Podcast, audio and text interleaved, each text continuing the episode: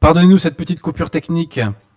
Donc, je vous disais euh, que euh, l'Arctique, contrairement à ce qui est prétendu, non seulement n'a pas fondu, mais est toujours là et euh, augmente un peu. Et enfin, attendez, ça, je sais pas trop, je vais revoir mes chiffres, mais en tout cas, l'Antarctique, lui, ne cesse d'augmenter.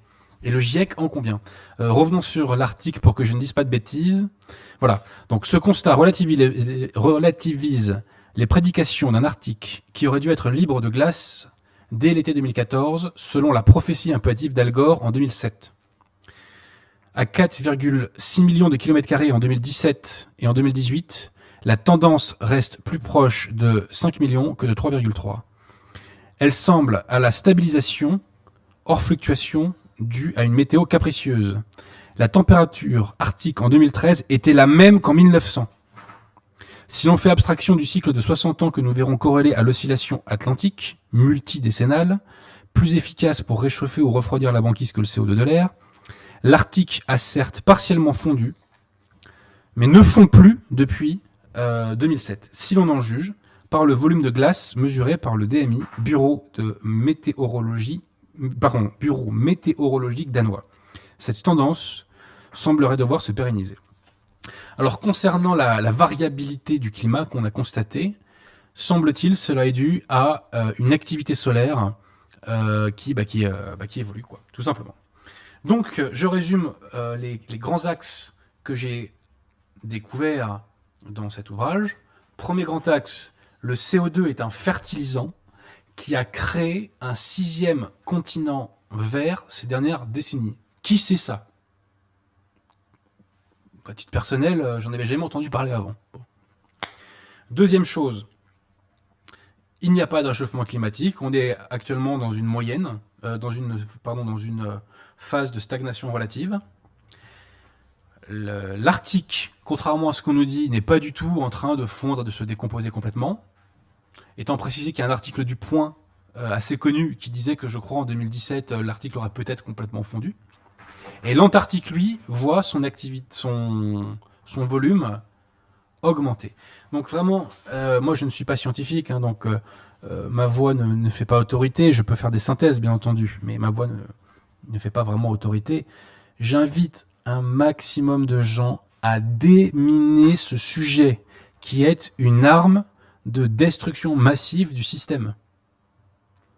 Il faut réfuter par la vérité, par la science, par le sérieux, par des auteurs comme François Gervais et comme d'autres, parce qu'il y a une littérature. Ah oui, autre point, c'est que François Gervais nous dit qu'en réalité, donc il n'y a absolument pas de consensus sur le réchauffement et que même, selon euh, certains, euh, logiciels de référencement, il y a plus de littérature scientifique, si je puis m'exprimer ainsi, climato-sceptique que euh, réchauffagiste. On va dire ça comme ça.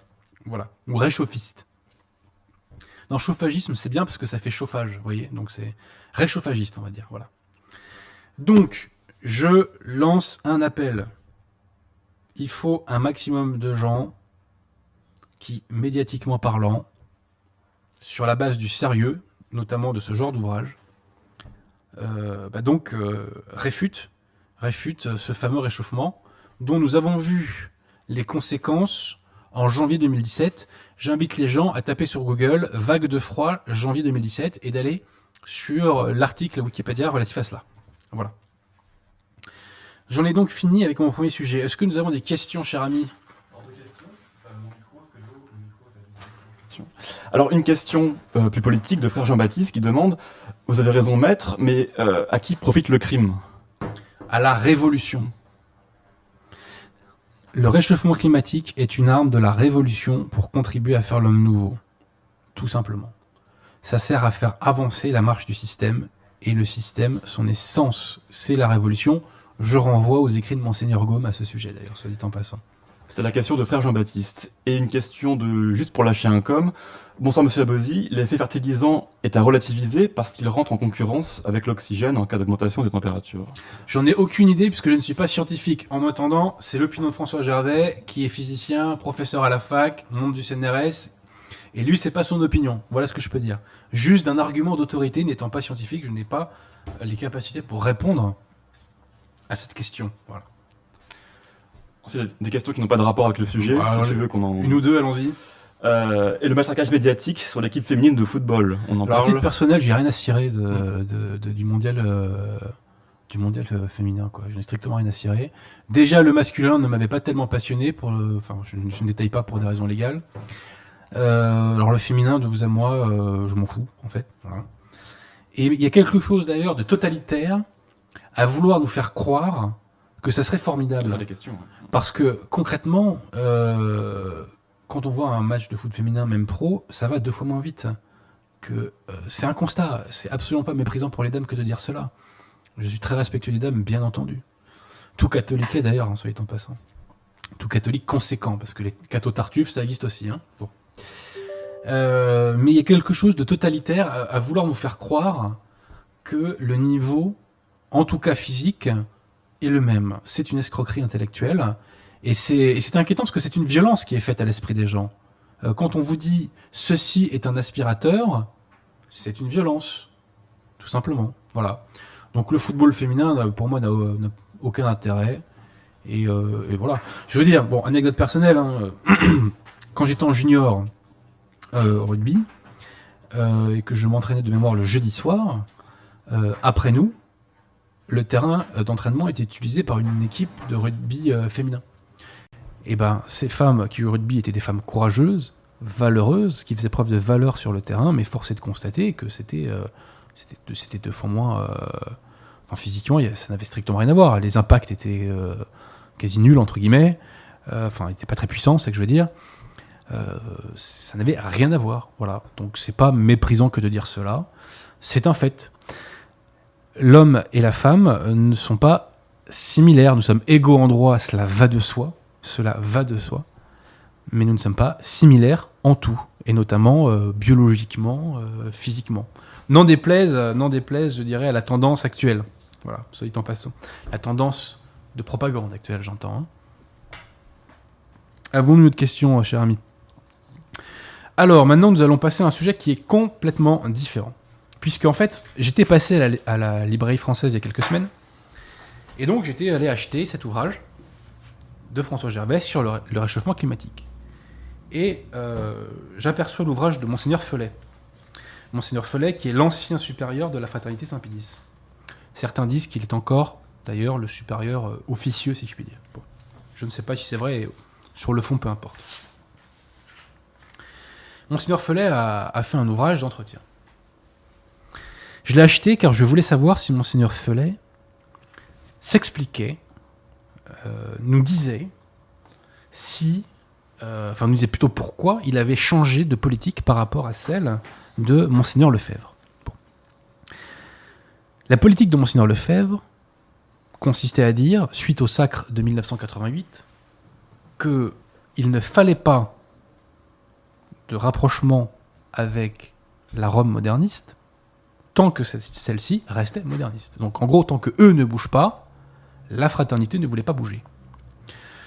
Monseigneur Lefebvre s'était rallié à Vatican II le 5 mai 1988, mais le lendemain, il avait rétracté sa signature car il sentait qu'il se faisait avoir. Et c'est suite à ce choc, si je puis dire, qu'il avait fait les fameux sacres. Jean-Paul II l'avait menacé, entre guillemets, d'excommunication, entre guillemets, parce que Jean-Paul n'avait aucun pouvoir pour excommunier, soit dit en passant. Donc, je l'appelle Jean Laul II, moi d'ailleurs. Donc, Jean Laul II euh, avait menacé Laul d'excommunication Monseigneur Lefebvre si il sacrait sans mandat. Monseigneur Lefebvre a quand même sacré. Ce qui, selon moi, est la preuve du fait que Monseigneur Lefebvre euh, considérait euh, Jean-Paul II comme pape à peu près autant que moi. Hein, si vous suivez mon regard. Bref, la, doctrine de la fraternité, c'était on bouge pas tant qu'il bouge pas. Monseigneur Follet, lui, a adopté pour une autre politique, à savoir, euh, nous allons nous rallier à l'Église conciliaire pour convertir entre guillemets le pape et entre guillemets l'Église, comme si le pape et l'Église, par définition, n'étaient pas catholiques. Bon. Hélas, Monseigneur Follet ne, ne s'explique pas sur ce revirement par rapport à la politique de Monseigneur Lefebvre, eh bien c'est dommage. C'est dommage, pour l'histoire, c'est dommage.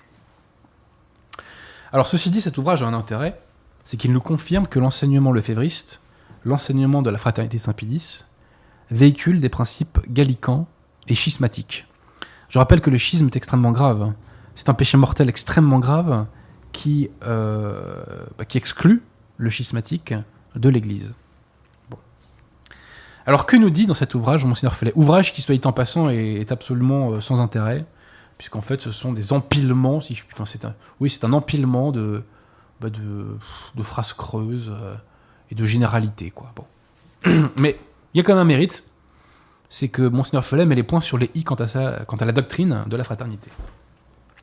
Alors, je vous ai dit que le livre véhiculait, à l'instar de la doctrine de la fraternité, des principes gallicans et schismatiques. Citation, page 16-17.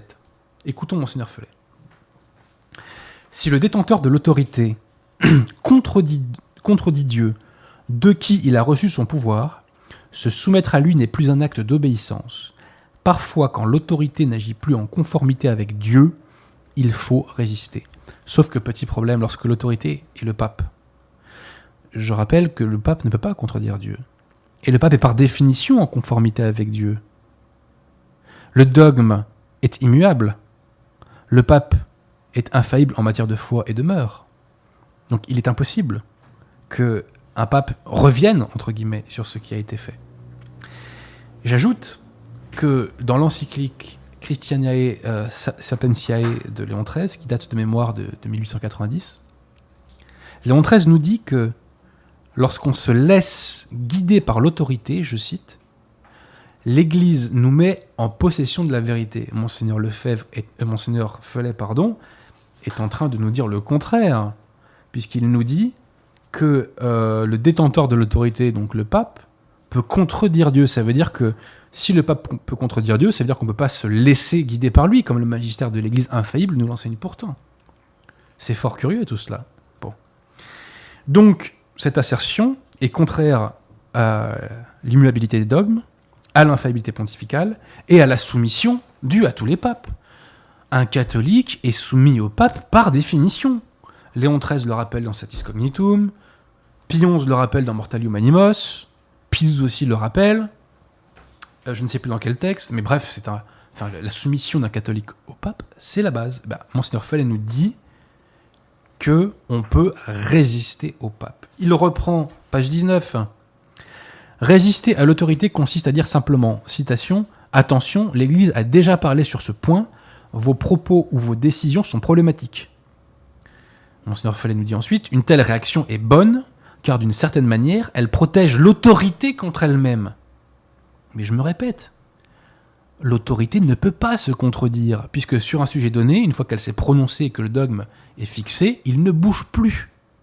Dès lors, l'autorité ne peut pas se contredire. Et personne n'a à protéger l'autorité contre elle-même.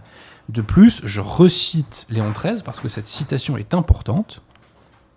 Lorsqu'on se laisse guider par l'autorité de l'Église, on est mis en possession de la vérité. Monseigneur Felet, semble-t-il, ne partage pas l'opinion du magistère infaillible de l'Église.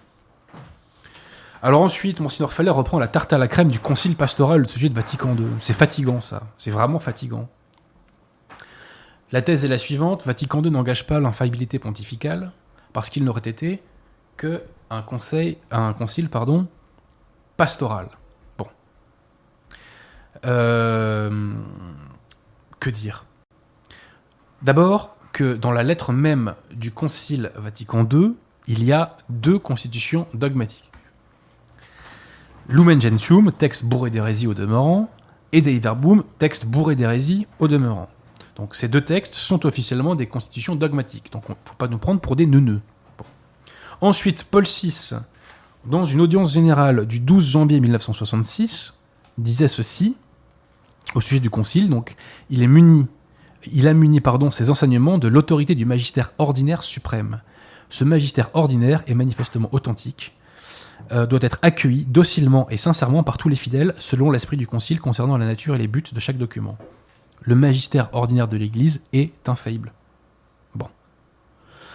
Ensuite, pour citer euh, un texte euh, de la Commission pour la doctrine de la foi, enfin de la congrégation, pardon, pour la doctrine de la foi. Donc réponse à des questions concernant certains aspects de la doctrine de l'Église, c'est concernant le substit in. C'est un texte, je ne sais plus si c'est de 2000 ou 2005. On nous évoque que les documents du concile, euh, donc il y a des- pardon, qu'il y a des documents à caractère dogmatique et œcuménique du concile Vatican II. Bref, officiellement, ce concile n'est pas seulement pastoral, il est dogmatique. Yves Congar, qui est le personnage le plus influent de Vatican II, parce qu'il a créé l'hérésie matricielle de Vatican II, qui est l'œcuménisme, il l'a créé dans les années 30 à travers ses ouvrages. J'ai fait un très très long article sur Congar, qui est une sorte de mini-essai. Il est sur le site de ma maison d'édition. Je renvoie les internautes à cet article. Yves Congar, donc le personnage le plus important de Vatican II, le personnage le plus compétent pour en parler, dit que c'est un concile dogmatique. Donc je ne comprends pas ce que raconte Monseigneur Felet. Monseigneur Felet, poursuit. Quand on sait que l'une des conditions de l'infaillibilité est précisément qu'une vérité soit définie, le refus délibéré d'aborder le concile du côté de la doctrine le mettait en péril d'être privé de cette infaillibilité. Quelle tarte à la crème, encore une fois. C'est fatigant. L'infaillibilité pontificale est engagée dans deux cas. Dans le cadre de ce qu'on appelle le magistère extraordinaire, c'est-à-dire quand on définit un dogme, ou le magistère solennel, selon les noms qu'on lui donne. Donc là, effectivement, Monseigneur Feul a raison. Mais aussi, dès que le pape enseigne, pas seulement défini, donc quand le pape enseigne en matière de foi et de mœurs, il est infaillible dans le cadre de son magistère ordinaire. Et Vatican II, officiellement, est un acte issu du magistère ordinaire de l'Église. Donc Vatican II aurait dû être infaillible en matière de foi et de mœurs. Bon. Ce qui rend un concile infaillible, ce n'est pas la réunion des évêques. Ce qui rend un concile infaillible, c'est le fait que le pape, à la fin, ratifie les actes du concile. Le Code de droit canon de 1917, par exemple, le rappelle. Dans le même ordre d'idées, Monseigneur Felet nous dit euh, L'assistance du Saint-Esprit est autre chose. Elle se réalise dans un cadre précis. Et elle n'implique pas l'infaillibilité de toutes les paroles du magistère. Attention, Monseigneur Felet, attention Le cadre officiel de Vatican II aurait dû engager l'infaillibilité, je le répète. Hein, concile catholique, ratifié par quelqu'un qui officiellement est pape, ça aurait dû engager l'infaillibilité. Et là, euh, phrase très très très dangereuse, hein, quand il nous dit qu'il n'y a pas d'infaillibilité dans toutes les paroles du magistère. Attention, cette phrase est susceptible d'interprétation hérétique. Car en matière de foi et de mœurs, si toutes les paroles du magistère sont infaillibles. Je renvoie les internautes à mon ouvrage sur l'infaillibilité, dans lequel je recense tous les textes du magistère relatifs à ces questions. Et d'ailleurs, le collectif Saint-Robert Bellarmin, dans son ouvrage 60 ans de religion conciliaire, évoque aussi cette question. Alors ensuite, page 28, Monseigneur Fellet nous dit, au sujet du, du Concile Vatican II, je crois qu'il faudra reprendre les textes du Concile pour en préciser le sens, voire pour en corriger le contenu. Ah bon? Ah bon, ah bon, ah bon? Un concile officiellement catholique doit être corrigé Qu'est-ce que c'est que cette farce? On va aussi corriger le Concile de Trente, le Concile Vatican I, le Concile de Nicée. Qu'est-ce que c'est que cette farce? Le dogme est infaillible, le dogme est du granit. Une fois qu'il est forgé, une fois qu'il est taillé plutôt, on n'y touche plus. Et alors là, cerise sur le gâteau, page 42, les actes du magistère de Jean-Paul II sur l'avortement, l'euthanasie et l'ordination des femmes au sacerdoce sont très intéressants. Ils engagent l'infaillibilité d'une manière ou d'une autre. Alors, petite parenthèse, je ne sais pas ce que c'est engager l'infaillibilité d'une manière ou d'une autre. Théologiquement, ça ne veut rien dire. Mais en tout cas, Monseigneur Follet nous dit que Jean-Paul II a engagé l'infaillibilité. C'est-à-dire qu'il ne voit pas la pseudo-infaillibilité dans Vatican II, mais il voit la pseudo-infaillibilité dans les textes du magistère pseudo-ordinaire de euh, Jean Laul II. Euh, bon, bref, c'est pas sérieux.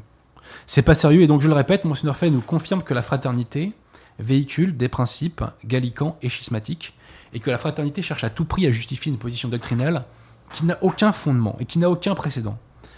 Je mets au défi n'importe quel contradicteur de me trouver un ouvrage de théologie antérieur à 1958, publié avec l'imprimatur, qui nous dit qu'un catholique peut résister à l'autorité du pape. Je mets au défi, et je mets encore au défi de trouver un ouvrage de théologie qui nous dit qu'un catholique peut faire le tri dans l'enseignement papal en conservant ce qui est bon et en rejetant ce qui est mauvais. Cela n'existe pas. C'est une création ex nihilo du lefévrisme. Ça n'a rien à voir avec le catholicisme. Cela n'a rien à voir avec le magistère infaillible de l'Église. Absolument rien. Attention à ces principes gallicans et schismatiques. Attention, restons dans la foi catholique, n'en dévions pas. Ensuite, je reste sur la fraternité. Car je suis tombé sur un article qui m'a estomaqué. Ou plutôt devrais-je dire qui m'a affligé. Cet article est issu de. euh, donc, c'est un mensuel euh, fait par la fraternité qui s'appelle Le Chardonnay. Et au mois de mars 2019, un dossier a été consacré à la messe LOL Paul VI. Ceux qui ont vu une messe Paul VI savent ce qu'il faut en penser. Monsieur l'abbé Chotard a fait un article qui m'a euh, qui m'a révolté, qui s'appelle Intention et validité du nouveau rite. La question qui est posée est celle de la validité de la messe Paul VI.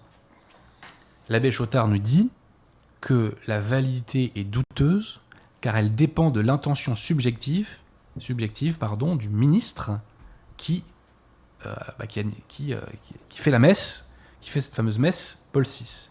Si l'intention du ministre, nous dit l'abbé Chotard, est de faire ce qu'a toujours fait l'Église, la messe est valide. Si ce n'est pas le cas, elle n'est pas valide. Bon, tout ça n'est pas sérieux. Tout ça n'est pas sérieux car le magistère ne dit pas cela du tout à ce sujet. L'abbé Chotard commence par nous rappeler euh, quelque chose. Ah oui, je je dois faire un appel au pouce bleu. Voilà. Donc, mais likez, cliquez, bande de. Bref. euh, donc, l'abbé Chotard nous dit, nous dit que pour qu'un sacrement soit valide, il faut trois conditions matière, forme, intention. C'est vrai. C'est absolument vrai.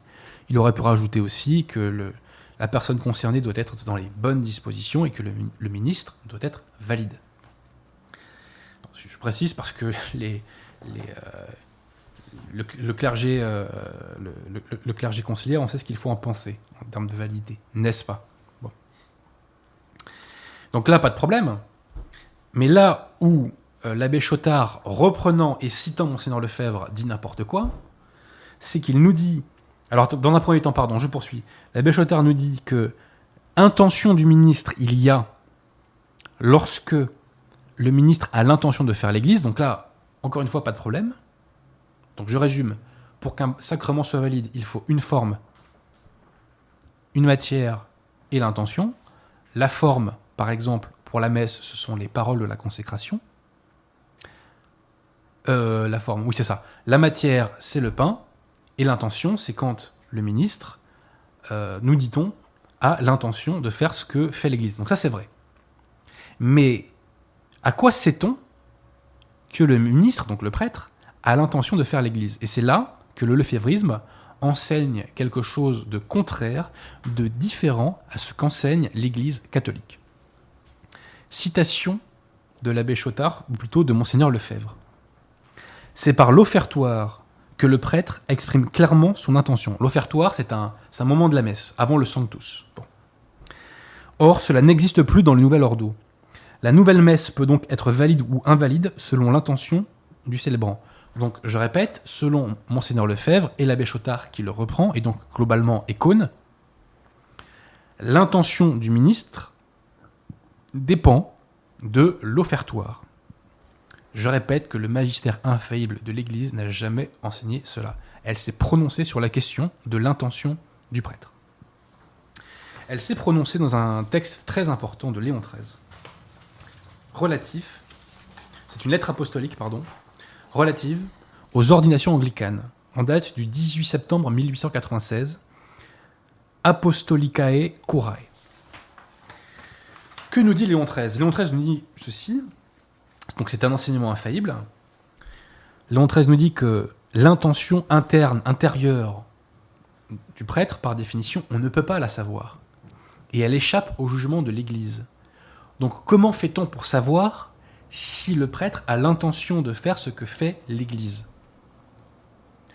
Léon XIII nous dit, on sait que le prêtre a l'intention de faire ce que fait l'Église quand le prêtre a euh, fait ce qu'il fallait faire concernant la forme et euh, euh, la forme et la matière. Quand il y a la forme et la matière, on en conclut automatiquement qu'il y avait l'intention. Citation de Léon XIII La pensée ou l'intention, en tant qu'elle est une chose intérieure, ne tombe pas sous le jugement de l'Église. Je répète, la, pensée ou l'intention, en tant qu'elle est une chose intérieure, ne tombe pas sous le jugement de l'Église. Mais celle-ci, donc l'Église, doit en juger euh, doit en juger la manifestation extérieure. Donc l'Église doit en juger la manifestation extérieure. Ainsi, quelqu'un qui, dans la confection et la collation d'un sacrement, emploie sérieusement et suivant le rite la matière et la forme requises, est censé par le fait même avoir eu l'intention de faire ce que fait l'Église. Tout simplement. Semble-t-il, ce n'est pas ce qui est enseigné aux séminaristes des et c'est extrêmement grave, car au final, on en arrive à dire que la messe Paul VI peut être valide. Or, elle ne peut pas l'être, puisqu'elle ne respecte pas la forme du sacrement. La forme du sacrement, je vous l'ai dit, ce sont les paroles de la consécration qui permettent aux prêtres d'être, comme on dit, in persona Christi. Dans la messe Paul VI, les paroles de la forme donc les paroles de la consécration sont narratives. Donc le prêtre n'est plus une persona Christi, d'où l'invalidité. Voilà, donc euh, une fois encore, il est hélas démontré que la fraternité Saint-Pédis a un enseignement qui, sur certains points, euh, n'est pas conforme au magistère infaillible de l'Église. Tout cela explique les nombreuses dérives et la voie absolument terrible vers l'apostasie qui est actuellement emprunter. Apostasie si elle n'y est pas déjà. Euh, c'est pas à moi d'en juger, mais bon. Bref, je ne commande pas davantage. Donc tout ça est fort triste, et j'invite les gens qui ont envie de perdre 19 euros à se procurer l'ouvrage de Monseigneur Felet, qui s'appelle Pour l'amour de l'Église. Il n'a pas osé appeler l'ouvrage Pour l'amour du magistère, et pour cause on vient de le voir, n'est-ce pas? Euh, Mais voilà, donc si vous avez envie de perdre 19 euh, euros, eh bien faites comme moi, achetez cet ouvrage de Monseigneur Follet. Voilà. Avons-nous des questions, cher ami? Oui, pas mal de questions. Alors, André Vanville nous demande Maître Abosi, le traditionnalisme catholique ne souffre-t-il pas d'un rigorisme néotomiste hérité des années 50 Ça, c'est des sophismes. Déjà, petite parenthèse, je ne suis pas tradi. Je ne suis pas catho, je ne suis pas tradi. Je suis catholique. Il n'y a qu'une seule et unique façon d'être catholique, c'est de se soumettre à l'enseignement de l'Église, c'est de professer la foi catholique et d'être baptisé. Ça, c'est pas moi, c'est Pie XI. C'est Pie XII, pardon, qui le rappelle, je crois, dans euh, Humani Generis. Voilà. Il n'y a qu'une seule façon d'être catholique. Il n'y a pas de différentes graduations de catholiques. Il y a les conciliaires, les tradis, les ceci. Non, il n'y en a qu'une. Quand on sort de ce cadre, on sort de la foi. Donc, rigueur, mais moi je suis juriste. La rigueur, c'est pas un défaut. Hein un juriste doit avoir trois qualités rigueur, rigueur et rigueur. C'est la qualité sans laquelle on ne peut pas euh, travailler. Euh, la rigueur n'est pas un défaut. Et oui, le thomisme, l'Église, euh, pardon, le magistère de l'Église, l'enseignement de l'Église est d'une rigueur implacable. C'est pourquoi il est d'ailleurs si facile de démasquer les conciliaires, soyez en passant. Donc, le magistère, est d'une rigueur implacable, le thomisme est d'une rigueur implacable. Depuis quand c'est un défaut? La vérité existe, la vérité est la vérité, la vérité ne bouge pas au fil des siècles. La vérité est, quand la vérité dit ABC, et eh bien dans ce cas-là, on se plie à ABC et on ne dit pas X, Y, Z, n'est-ce pas, Monseigneur Follet? Jules Payot demande N'y a-t-il pas actuellement un schisme? Bah, Il y a un schisme des conciliaires. C'est les conciliaires qui font schisme, car on n'adhère pas on ne reste pas dans l'Église catholique en adhérant à des hérésies. Et on, ne reste pas dans l'Église catholique lorsqu'on adhère aux hérésies conciliaires. Voilà, donc euh, ceci dit, ce qui est intéressant, c'est que les pitreries de Bergoglio vont créer entre guillemets des schismes euh, au sein même de, la, secte conciliaire. C'est ça qui est intéressant. C'est que euh, Bergoglio, par ses délires, est en train euh, de, pousser dans, dans ses retranchements, en quelque sorte, les entre guillemets pseudo-conservateurs conciliaires. D'ailleurs, Bergoglio est en train de préparer un texte fantastique. Le synode sur l'Amazonie, j'en ai lu que quelques extraits, mais ce texte, me semble-t-il, va avoir son petit quota de ce que j'appelle bergolerie. Qu'est-ce que c'est une bergolerie? C'est une hérésie qui se caractérise par son aspect clownesque.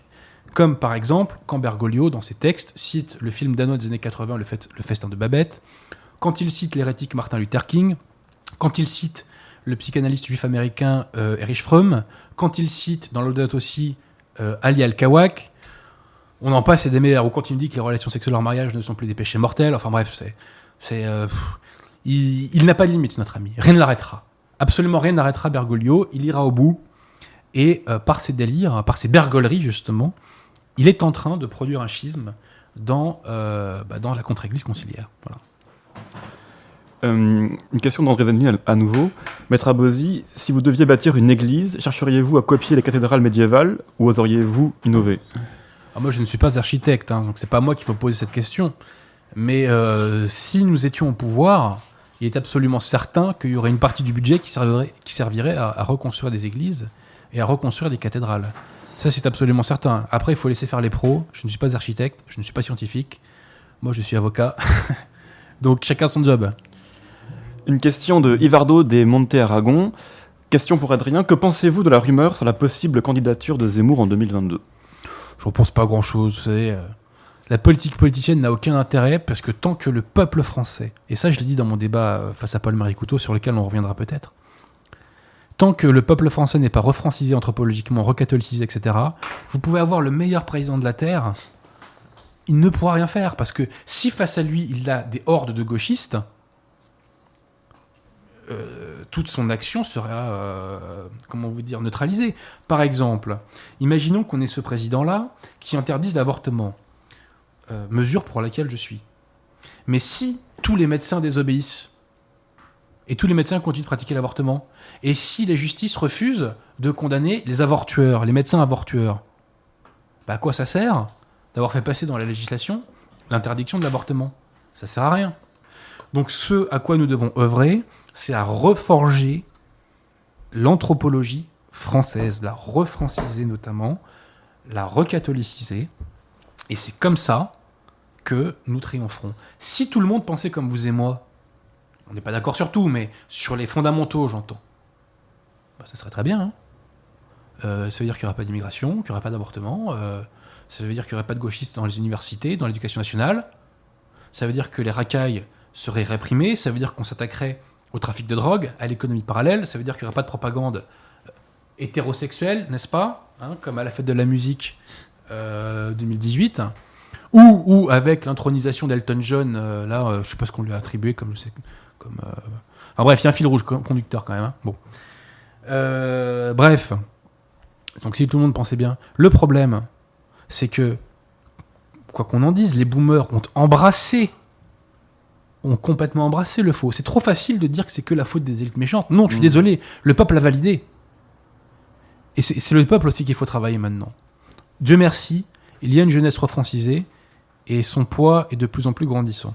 Ça sera notamment un des sujets de mon prochain livre qui sortira, si Dieu le veut, si Dieu le veut uniquement, le mois prochain. Prions, prions. Donc Zemmour candidat, euh, est-ce que ça serait pire que Marine Le Pen? Quel candidat est pire que Marine Le Pen? Asselineau Voilà. C'est-à-dire que. Oui, mais Asselineau, il prétend pas être de droite. Oui, c'est vrai. Voilà. Moi, je trouve absolument catastrophique qu'on ait Marine Le Pen. Moi, Marine Le Pen ne me dérangerait pas si elle était En Marche. Elle ne me dérangerait pas. Ce qui me dérange, c'est qu'elle fasse croire qu'elle est de droite alors que c'est une femme de gauche. Ça veut dire que si elle est au pouvoir demain et donc euh, suite à une victoire aux élections, elle ne mènera pas une politique de droite et que tous les espoirs qu'elle aura soulevés seront trahis. Et euh, sauf erreur de ma part, des présidents qui font pas ce qu'ils disent, ça s'est vu déjà, hein me semble-t-il. Me semble-t-il. De De Gaulle à Jupiter, ça s'est vu. Bon. Donc moi, je suis euh, très très très inquiet d'une candidature, non pas Zemmour, mais Marine Le Pen en 2022. Je suis extrêmement inquiet de ce scénario. C'est sans, doute une femme de bonne volonté, mais ce n'est pas une femme de droite. hein. Elle a des qualités. hein, euh, elle, elle elle est très forte en discours. euh, il lui est arrivé de moucher médiatiquement un certain nombre de journalistes. Il ne faut pas lui retirer ses mérites. Mais elle n'a pas les épaules pour être à la tête de la France. Elle n'a pas le logiciel pour ça. Voilà. Elle n'a pas le logiciel. Donc moi, Marine Le Pen, je n'ai pas confiance en elle. Voilà. Maxime Bélanger, Adrien, vous sentez-vous plus proche d'un Gaulois athée par proximité raciale ou d'un Africain catholique au nom de l'universalisme chrétien? Bah, je vous répondrai que racialement, je me sens plus proche du Gaulois athée. Et que spirituellement, je me sens plus proche du catholique Il africain. faut faire un choix. Bah non, c'est deux choses différentes. Ce sont deux choses différentes. Qu'est-ce que ça veut dire se sentir- se sentir plus proche? Ça ne veut rien dire. Est-ce que ça veut dire que tous les catholiques doivent venir en France? Réponse est non. Mais si on me dit de qui tu te sens le plus proche, bah, je dis que euh, racialement, bah, du Gaulois, spirituellement, Mm. du Nord-Africain. Moi, à la messe, il y a quelques euh, personnes d'origine africaine. Euh, je considère que leur place n'est pas en France, pour la plupart d'entre eux en tout cas, pour- sauf pour ceux qui les minorités qui ont vraiment embrassé la civilisation française, Mm. mais pour moi, c'est des frères d'armes. hein. Je le dis euh, calmement, et tous les trolls qui vont s'exciter, je, je me fous de ce qu'ils racontent. Pour moi, c'est des frères d'armes, hein, les noirs qui sont avec moi à la messe. hein. Je, le dis calmement. hein. Et ils ont beaucoup plus de mérite que euh, tous les tocards euh, de la dissidence et du nationalisme qui se disent super catholiques et qui sont pas foutus d'aller à la messe le dimanche, soit dit en passant. Que ce soit parmi les figures de proue de ces groupes-là ou parmi la masse que je ne vois pas à la messe le dimanche matin, alors qu'il n'y a qu'une messe dans les clous en Ile-de-France. Donc grosse dédicace aux nationalistes et aux dissidents euh, d'Île-de-France. hein. Voilà. Qu'est-ce que vous faites le dimanche matin? Vous faites du vélo, vous êtes sur YouTube, bah, il faut être à la messe le dimanche matin, c'est comme ça. Voilà. C'est un péché mortel de ne pas aller à la messe. C'est pas moi qui l'ai inventé, ce sont les règles de l'Église. Donc, cette question est mal posée. Je me sens plus proche spirituellement d'une personne, mais par exemple, je- peux me sentir spirituellement proche de Chesterton, qui était cat- catholique anglois. C'est pas pour autant que j'estime que Chesterton a sa place en France. Mm. Faut, faut- il faut aborder les sujets intelligemment. Moi, je suis saoulé par les excités et les tarés, je vous le dis franchement, hein, de la dissidence et du camp national. Ces gens-là, ces gens-là donnent une image désastreuse de la cause française et ruinent la crédibilité de la cause française. Donc, les méga purs, j'espère que vous allez euh, mettre vos idées en pratique et que vous allez retourner à la messe, vous faire baptiser si vous n'êtes pas baptisé, et adopter des mœurs catholiques. Parce que si la France s'est effondrée, c'est pas la faute d'X ou Y, c'est parce que les mœurs se sont relâchées, se sont refroidies. Voilà. Parce que le refroidissement des mœurs aboutit à l'apostasie, à terme. Voilà. Le secret de la victoire est dans les mœurs, le secret de la victoire est dans l'état de grâce. Je rappelle que Jeanne d'Arc, avant que ses sol- soldats aillent combattre, demandait à ces derniers de se confesser pour qu'ils soient en état de grâce. Donc c'est l'état de grâce qui sauvera la France de l'état de péché mortel dans lequel elle est depuis 1789. C'est une question tout autre de Jean Valjean. Que pense Adrien Abosi des films Don Camillo avec Fernandel? Je les ai pas vus. Ah. Moi je préfère Louis de Funès, moi. Pas répondre, alors. Je préfère Louis de Funès, c'est mon acteur préféré. Et peut-être une dernière question euh, de Xavier Tsi. Euh, Pouvez-vous rappeler l'enseignement de l'Église sur le racisme en tant que hiérarchie raciale afin de calmer les nazillons en herbe? Alors, bah, vous savez, il y a, un- texte qu'on peut euh, aller lire, qui est la condamnation du national-socialisme, donc condamnation infaillible, je le dis pour les cathos nazis, hein euh, je sais pas comment, ce n'est pas conciliable, soit dit en passant. Donc, dans l'encyclique de Pionze, Mythe, Brennander, Zorge, que nous dit Pionze? Il nous dit que les races existent, et j'ai plus la formule exacte, mais en gros, c'est un peu comme la patrie, c'est une notion honorable à défendre, mais qu'il ne faut pas la diviniser. Donc l'enseignement de l'Église, c'est qu'il faut défendre la race, mais qu'il ne faut pas la diviniser, qu'il ne faut pas l'idolâtrer. Et petite parenthèse, quand on voit les gens qui idolâtrent et divinisent la race blanche aujourd'hui, on se dit que euh, Pionze, il avait vu juste. Voilà. Et qu'il faut avoir la juste mesure en toute chose. Voilà. Tout simplement. Y a-t-il une ultime question, cher ami? Une question technique euh, de Clemenza. Si le clergé actuel n'est pas reconnu, qui élira le prochain pape? C'est une vraie question, je n'ai pas la réponse. La Providence nous la donnera dans X temps. J'ai pas dit que j'avais une boule de cristal. Je dis juste qu'on ne reste pas dans l'Église quand on adhère à des hérésies. Après, les mecs, vous faites ce que vous voulez. Hein. Vous avez un libre arbitre. Si votre libre arbitre vous conduit à ça, euh, bon, moi j'en suis désolé, mais au bout d'un moment, on peut pas tenir systématiquement les gens par la main. hein. Bon. Alors, juste avant d'arriver euh, au chroniqueur, un mot sur le débat que j'ai fait avec Paul Marie Couteau, qui s'est bien passé. Mon contradicteur était courtois. Euh, en revanche, quand j'essayais d'être sur le terrain factuel, mon contradicteur partait dans des considérations phi- philosophiques. C'était son droit, pas de problème. Je supplie les personnes qui m'écoutent de retenir une chose sur la question de Gaulle sur laquelle je reviendrai en fin d'année ou début d'année prochaine. Si l'amiral... Euh, non, je vais pas dire ça comme ça. L'immense majorité des soldats français qui ont combattu au Maghreb, donc dans toute l'Afrique du Nord, en Italie, en Provence, en Autriche et en Allemagne, n'ont pas répondu à l'appel du 18 juin. Ils ont obéi à l'ordre de reprise de combat de l'amiral Darlan en date du 13 novembre 1942. Reprise de combat qui a été, faite, qui a été validée par le plutôt donc qui a été faite avec l'accord du maréchal Pétain par télégramme secret qui a été retrouvé par Hervé Couteau-Bégari dont je salue le travail soit dit en passant.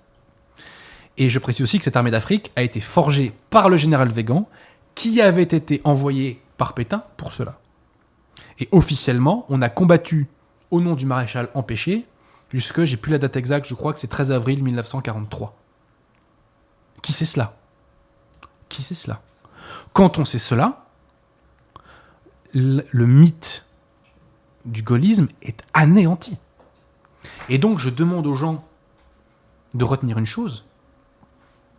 Si l'amiral Darlan, qui à ce moment-là était à la tête des armées françaises de libération, n'avait pas été assassiné, c'est lui qui aurait été à la tête de l'armée française au moment de la libération. Je répète, si l'amiral Darlan n'avait pas été assassiné par une conjuration gaulo-orléaniste, c'est lui qui aurait été à la tête des armées françaises au moment de la libération. Et De Gaulle n'aurait pas restauré la révolution, la, franc- la franc-maçonnerie, les partis, comme il l'a fait. Ça doit être su quand même. Car quand on nous dit Ah, mais s'il n'y avait pas eu De Gaulle, on n'aurait pas été à la table des vainqueurs. Bien sûr que si, qu'on aurait été à la table des vainqueurs. Il y avait l'amiral Darlan à la tête des armées françaises. Il était validé par les Alliés. Faut pas raconter n'importe quoi au bout d'un moment. Bon. Je m'emballe, mais le mensonge est tellement colossal que ça en devient irritant. Cela en devient irritant. Alors aussi, j'avais vu euh, dans les commentaires de euh, mon débat à couteau un, un champion du gaullisme nous dire que à la libération, pendant l'épuration, les procès ont respecté le principe du contradictoire et ont été des procès équitables. Quelle plaisanterie Non mais attendez, on se fout du monde là. On se fout du monde. Les instructions ont été bâclées, il y a eu des faux témoins, il y a eu une pression psychologique absolument gigantesque sur euh, les jurés. Et je rappelle que l'épuration, c'est pas que l'épuration judiciaire, c'est aussi l'épuration sauvage. Estimée entre de 10 000 et 100 000 morts. Le régime de Vichy n'a pas fait 10 000 exécutions sommaires, hein, soit dit en passant. hein. Bon, ça veut pas dire qu'il n'a pas commis d'erreur, mais il n'a pas fait d'exécution sommaire. Bref. Euh, donc, dire cela, c'est une blague. J'invite les gens à, à lire le procès Laval. Voilà. Lisez la sténographie du procès Laval et vous allez me dire si vous voyez là un procès équitable. Et on en reparlera. Les gaullistes, en fait, le gaullisme, c'est une mystique. C'est une mystique. Donc, quand on parle à un gaulliste, c'est un religieux sur qui les faits n'ont aucune emprise. Un ami m'a évoqué une formule que j'aime bien. Le dogme, c'est en religion et c'est tout. voilà. Donc, euh, amis gaullistes, je vous invite à ouvrir les yeux et à regarder la réalité telle qu'elle est, sinon vous resterez euh, à côté de la plaque et vous resterez des ringards euh, euh, éternellement. Quoi. Si euh, je suis bien content euh, d'une chose que j'ai faite ces dernières années, c'est d'avoir ringardisé euh, bah, le gaullisme. Quoi. Et d'ailleurs, il faut juger l'arbre aux fruits, hein, soit en passant. hein. Bon. Bref, est-ce qu'il y a une ultime question, cher ami, avant qu'on passe aux chroniques? Euh, Alex Darmagnac vous demande euh, on dit que la curie est composée d'homosexuels en majorité. Qu'en pensez-vous? Alors en majorité, j'en sais rien, mais euh, il y a certainement une présence massive effectivement d'homosexuels dans la curie d'une part et euh, globalement dans euh, dans euh, les cons- dans les clercs conciliaires, et même globalement la mentalité conciliaire. Vous remarquerez qu'ils sont très efféminés souvent, les, les conciliaires. Allez sur la chaîne YouTube Cato TV. Cato TV, et vous regardez les émissions. Et du présentateur aux invités, c'est absolument hallucinant, c'est extrêmement difficile de trouver un homme viril. Ils sont tous très efféminés, vous savez, avec des petites voix fluettes, très féminines, comme ça. C'est euh, assez impressionnant, en fait, quoi. Voilà. Donc, comme quoi, l'hérésie a des conséquences très concrètes sur le, comportement des gens. Alors qu'au contraire, un catholique conséquent est un homme de principe. Un homme de principe, c'est un homme de caractère. Et un homme de caractère, c'est un homme tout court. Soit dit en passant. Voilà. On va voir si on passe euh, aux chroniques de nos amis. Est-ce que Raphaël Auclair est parmi nous?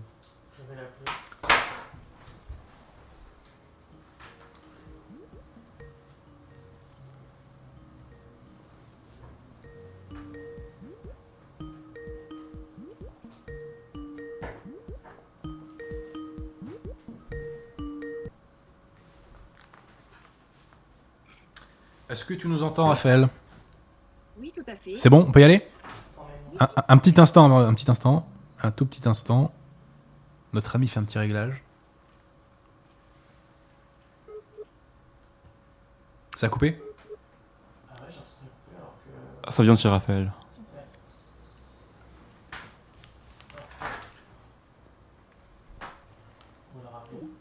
Ouais, relance. Et j'oubliais, concernant toutes les questions que je viens de traiter, je vous renvoie à cet ouvrage exceptionnel, 60 ans de religion conciliaire, par le collectif Saint-Robert Bellarmin. Je précise aussi que le collectif Saint-Robert Bellarmin a une bibliothèque en ligne. Pardonne-moi, ma chère Raphaël, je, termine juste une annonce que je faisais. Je disais que le collectif Saint-Robert Bellarmin a une boutique en ligne, une, une, euh, bibliothèque en ligne. Donc, si vous voulez acheter des ouvrages catholiques et contre-révolutionnaires, allez là-bas plutôt que d'aller sur Amazon comme des gogos. Voilà. La parole est à toi, Raphaël. D'accord. Bon, ben, bonsoir à tous. Euh, je suis très heureuse de vous retrouver ce soir. Donc, euh, une fois n'est pas coutume, euh, ce soir, j'ai décidé de vous parler de ma vie. Et ces dernières semaines, je suis occupée, à- je livre une grande bataille, puisque j'habite dans une petite ville de province et dans l'école de mes enfants, il est question de fermer une des classes. Et euh, donc déjà, les effectifs euh, sont à 25 et cette fermeture euh, mènerait à plus, de, à plus de 29 élèves par classe, dans toutes les classes, avec des classes à double niveau. Et donc, je suis en guerre depuis à peu près trois semaines euh, euh, avec euh, le comité des parents d'élèves pour empêcher, pour empêcher que cela n'arrive. Notamment, nous avons interpellé le président de la République quand il est venu euh, dans notre ville, au Sable euh, pour euh, lui transmettre une lettre euh, et euh, lui faire part de, de, la détresse de notre école. Et également, nous avons joint la sénatrice qui est venue dans notre école, le député, donc à peu près tout le monde est au courant de ce qui se passe dans notre petite école. Alors, évidemment, toute la vigueur que les parents mettent, je pense que ce n'est pas seulement lié au destin d'une petite école, et c'est aussi pour ça que je vous en parle ce soir. C'est parce que malheureusement, c'est un mouvement euh, qui concerne toute la France, toutes les régions de France, et en particulier euh, ce qu'on appelle maintenant la France périphérique. Euh, c'est une tendance qui touche énormément de petites écoles qui se voient soit fermées en entier, toute l'école est fermée, soit c'est une classe qui est fermée. Donc c'est à nouveau, euh, comme on l'a assisté avec les gilets jaunes, une diminution des services de proximité, euh, des services essentiels et vitaux à la population euh, que sont l'éducation et la santé. Donc, euh, on, on s'est aperçu euh, que c'est vrai qu'il y a des, des, des, des, points de. Très souvent, on entend. Chacun peut voir passer des pétitions d'écoles qui ferment. Alors, moi, ça m'était arrivé auparavant et je croyais que c'était seulement simplement des, des zones qui se dépeuplaient. Or, euh, ce n'est pas du tout le cas. C'est vraiment un mouvement de fond en ce qui concerne notre école. Euh, eh bien, il n'y a pas de baisse d'effectifs. Euh, ce sont des chiffres qui tombent. On est un petit peu dans le modèle soviétique, c'est-à-dire euh, qu'il y a des quotas, euh, des coupes à faire, des coupes de budget. Donc, euh, comme je vais l'expliquer ce soir, euh, ce n'est pas du tout justifié par des besoins d'économie, mais c'est vraiment un choix politique. Et donc, quelles sont les conséquences de cette fermeture de classe? Tout d'abord, évidemment, ce sont, comme je l'ai dit, des augmentations d'effectifs, des classes à plus grand niveau, souvent des, des, fermetures de petites écoles de village pour drainer les enfants des villages dans des immenses écoles, beaucoup plus, enfin, à taille inhumaine, dans des plus grandes villes. Euh, qui ont été construites et justement à dessein de, de, grouper comme ça euh, les, les, élèves, de les rassembler.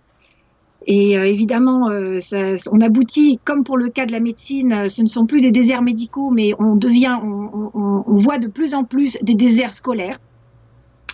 Et c'est très inquiétant parce que c'est tout le tissu social de ces petits villages, de ces petites villes qui en souffrent. Euh, également, euh, euh, notamment dans notre école, nous avons des élèves qui sont en situation de handicap en difficulté, et il est évident que dans des conditions de sureffectif, les enseignants ne pourront plus s'en occuper et vont être progressivement déscolarisés. C'est ce que des parents annoncent déjà, qu'ils devront renoncer à, à, à, mettre leurs enfants à l'école publique euh, et euh, ils, seront obligés de, les, de les mettre soit dans des structures spécialisées, mais évidemment c'est très dommageable pour eux parce qu'ils ne pourront plus être avec des avec des enfants avec les enfants qui n'ont pas de problème, donc ça va pas les tirer vers le haut, c'est une évidence. Ou bien ils seront avec les autres, mais comme on aura moins de temps à leur consacrer, ils seront en situation d'échec scolaire, donc c'est également très mauvais pour eux, évidemment. Donc, euh, euh, évidemment, euh, il y a aussi un autre aspect, c'est que en parlant comme ça avec des gens de ma famille plus âgés, ils me disaient certains que on avait toujours eu des effectifs plus importants. Il y a peut-être 30 ans ou 40 ans, il y avait des classes à 30 ou à 40. Mais ce qu'on oublie de dire, c'est que les classes actuelles ne sont pas du tout les classes d'il y a 40 ans. Les élèves n'ont pas du tout la même discipline, le même enseignement. Les méthodes d'enseignement ne sont pas les mêmes.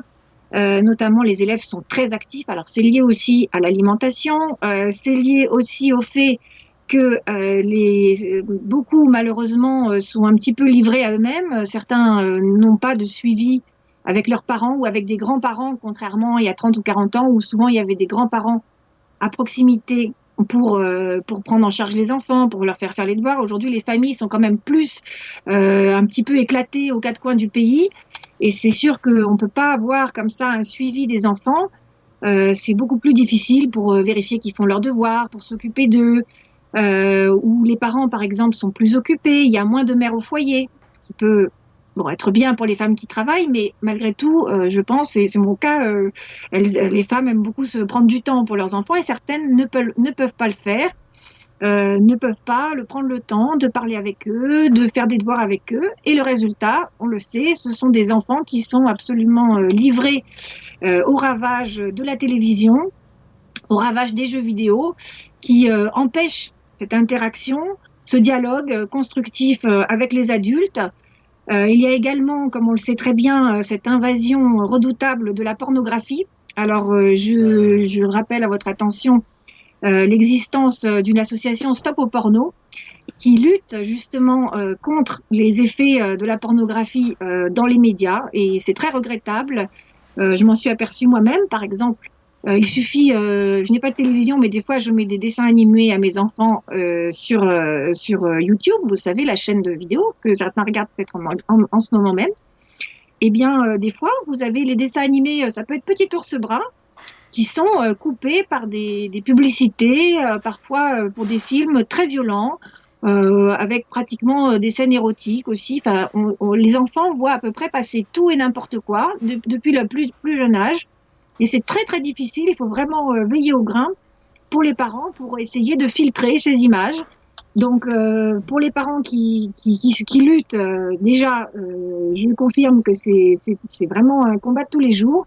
Mais je n'ose même pas imaginer euh, pour ceux qui sont trop débordés, ce n'est pas ce n'est pas du tout une condamnation que je fais. malheureusement, il y a des gens qui sont trop pris par leur travail, qui sont trop pressurés, trop préoccupés et malheureusement, ils n'ont pas, pas le temps, pas la possibilité, euh, pas peut-être, euh, ils sont peut-être pas conscients euh, de la nécessité de filtrer toute cette violence, euh, toute cette pornographie qui arrive aux enfants. Et d'ailleurs, euh, il suffit de discuter avec des enseignants pour dire que les enfants d'aujourd'hui ne sont pas euh, les enfants qu'ils pouvaient avoir il y a 15 ou 20 ans. C'est-à-dire que ce sont des enfants absolument hyperactifs. Euh, Je pensais pas que c'est pour ça qu'ils auraient dit ça, moi. Pardon, pardon Je pensais pas que c'était pour ces critères-là qu'ils auraient dit que c'est pas les mêmes élèves. Ah, mais passons, ce... Bah. reprends. ce- Il y a plusieurs raisons. Mais, Ouais, il y a euh, plusieurs raisons. Il y a, que- oui, il y a plusieurs Par raisons. exemple, euh, voilà, ça c'est vrai que ça joue beaucoup. Donc on trouve euh, vraiment des, des enfants extrêmement euh, qui aujourd'hui ne peuvent pas être gérés à plus de 24, 25, et notamment pour les classes euh, du CP, euh, du, du CE1, etc. Euh, toutes ces classes fondamentales euh, d'apprentissage de la lecture qui sont absolument ingérables à, des effectifs euh, importants. Ça, C'est absolument évident. Donc, il faut voir une chose, c'est que donc cette tendance n'est pas seulement une tendance récente, que c'est vraiment un travail de fond de la République, même depuis euh, l'époque des Lumières. C'est un héritage euh, absolument regrettable euh, de- que nous avons eu. Et pour cela, euh, je vous renvoie à la conférence extraordinaire euh, de Claude Meunier-Berthelot, qu'on peut trouver sur YouTube, qui a été faite en octobre Ouais, 2018 Très bon travail. qui s'appelle euh, l'éducation nationale, l'édu- euh, l'éducation de la République euh, ou la destruction de l'intelligence. Et où elle explique que euh, le projet, donc euh, qui à l'origine date euh, de euh, Robespierre, Condorcet, également de Lepelletier, Saint-Fargeau, euh, qui avait des idées de transformer donc l'éducation dans le cadre évidemment de la Révolution française et de l'avènement de l'homme nouveau.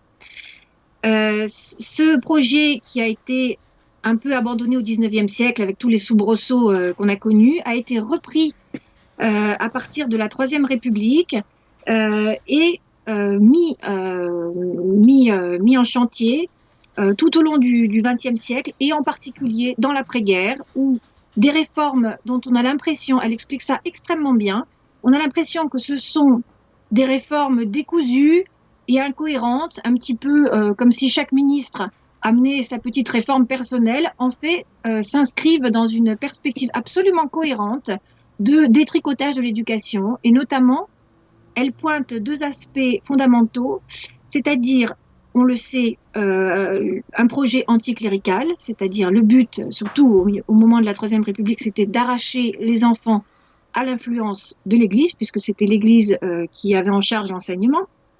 Ça, c'était plutôt au tournant du XXe siècle, avec la loi de séparation de l'Église et de l'État, avec euh, la, le fait de, de, des congrégations qui étaient dissolues et toutes sortes de mesures qui ont été prises dans ce sens.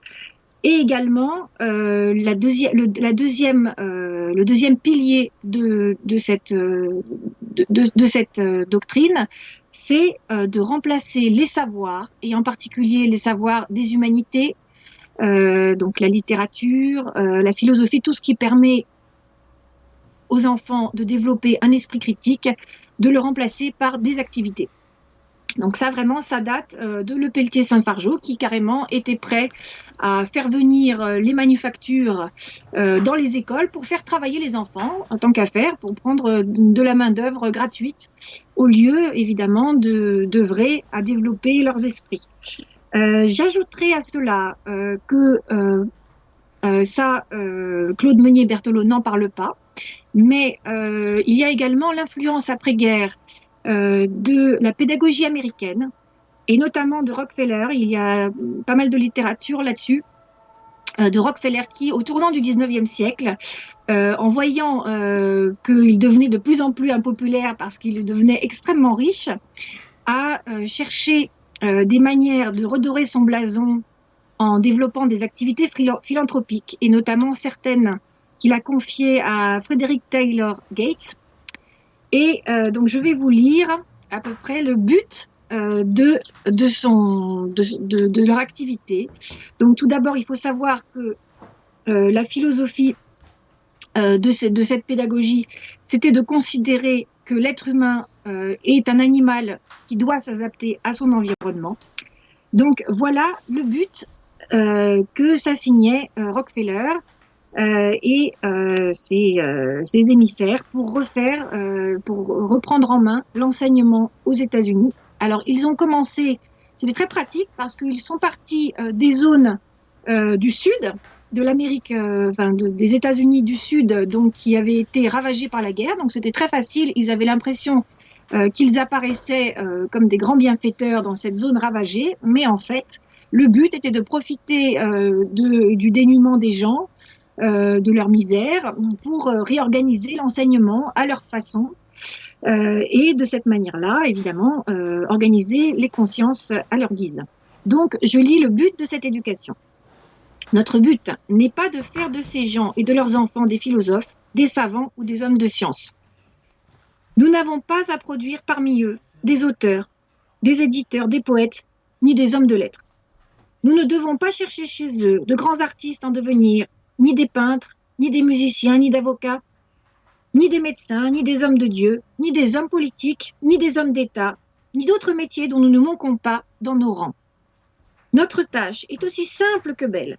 Entraîner ces gens à avoir une vie absolument idéale, tout en restant là où ils sont. Nous apprendrons donc à nos enfants à faire à la perfection ce que, leurs parents font de manière imparfaite dans leur foyer, dans les magasins, dans les fermes. Donc on le comprend.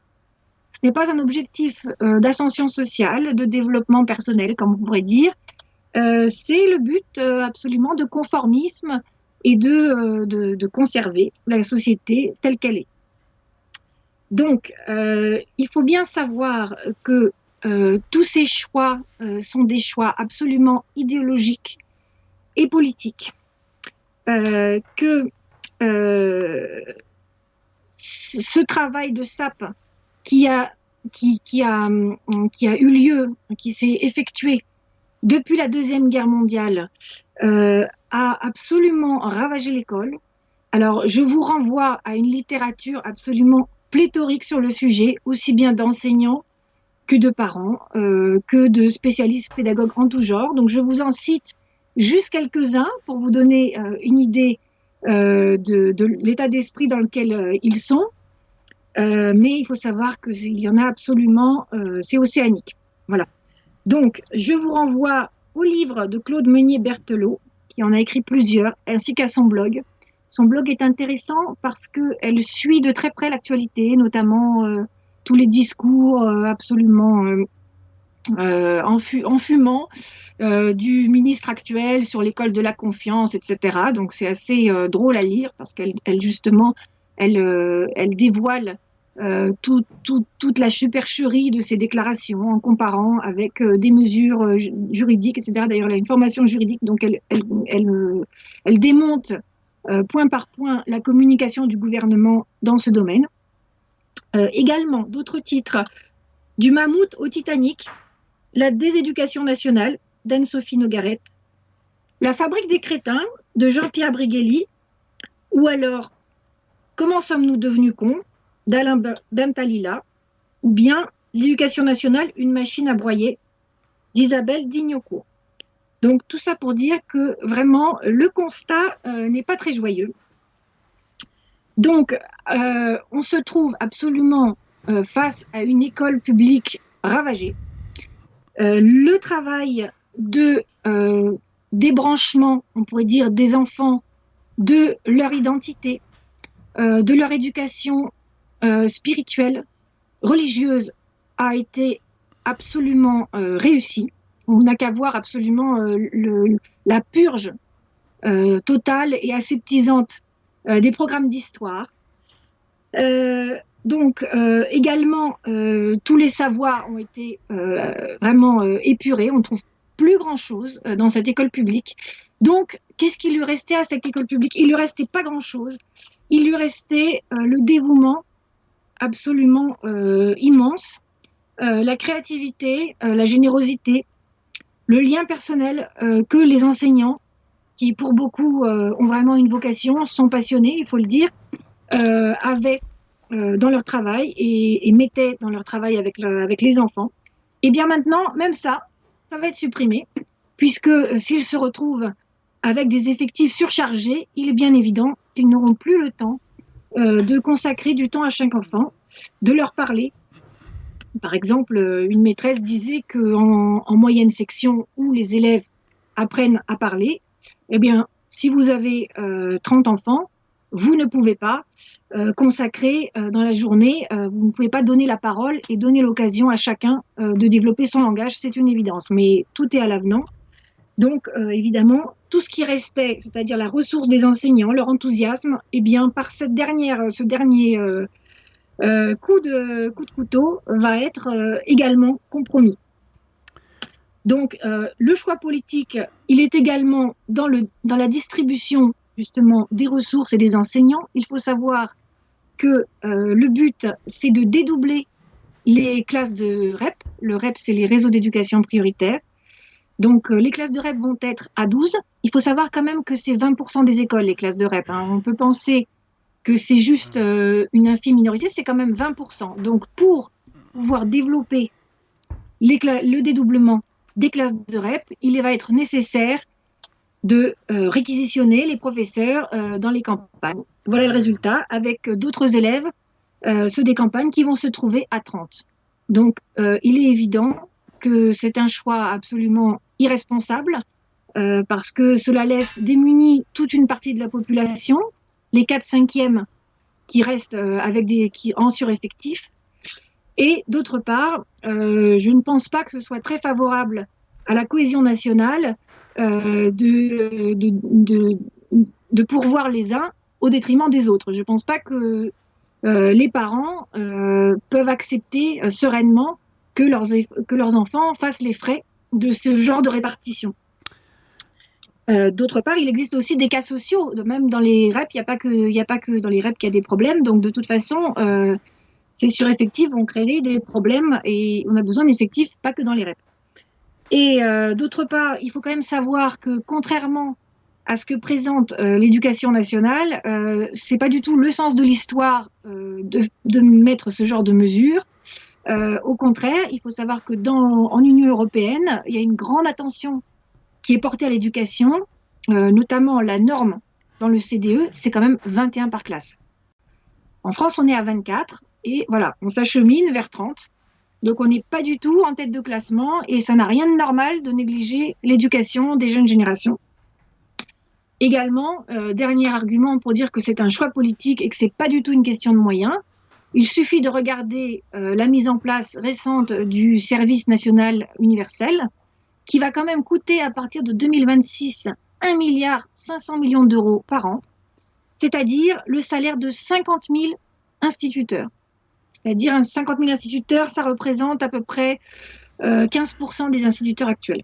Donc on préfère euh, sacrifier les instituteurs pour faire ce service absolument euh, fantasque et inutile, où on va saupoudrer un peu de discipline et un peu de, de service civique pendant quatre, quatre semaines euh, alors que auparavant l'éducation aura été complètement sacrifiée. Ce qui sera des euh, colonies de vacances euh, a priori, hein, le, le, service. Oui, apparemment c'est une colonie de vacances et puis et puis apparemment tout le monde s'évanouit donc c'est pas si rigolo que ça. Ouais.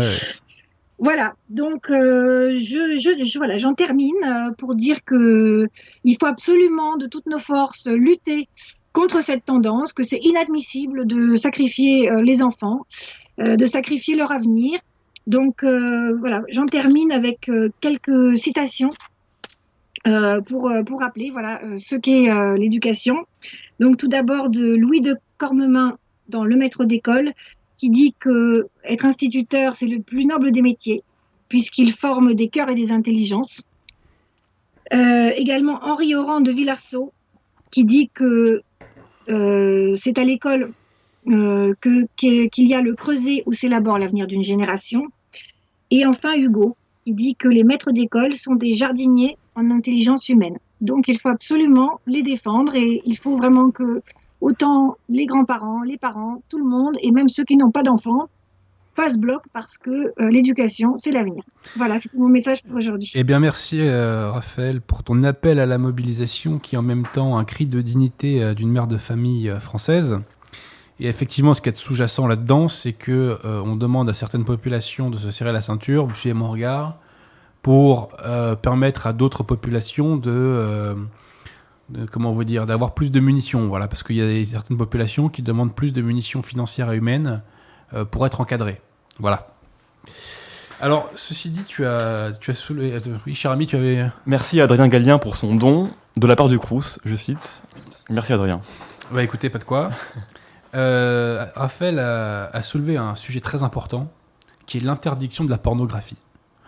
Que les choses soient claires. Quand nous serons au pouvoir, la pornographie sera interdite. Alors tous les tocards nous disent mais ça sera absolument impossible puisque Internet, écoutez, Internet on peut censurer ce qu'on veut censurer. Quand on a envie de censurer, on peut le faire. Euh, interdite. La pornographie bousille le cerveau des jeunes et des moins jeunes. C'est une saloperie. Il faut l'interdire. Et d'ailleurs, je m'étonne du silence des féministes sur la question de la pornographie. Pourquoi on n'entend pas les féministes?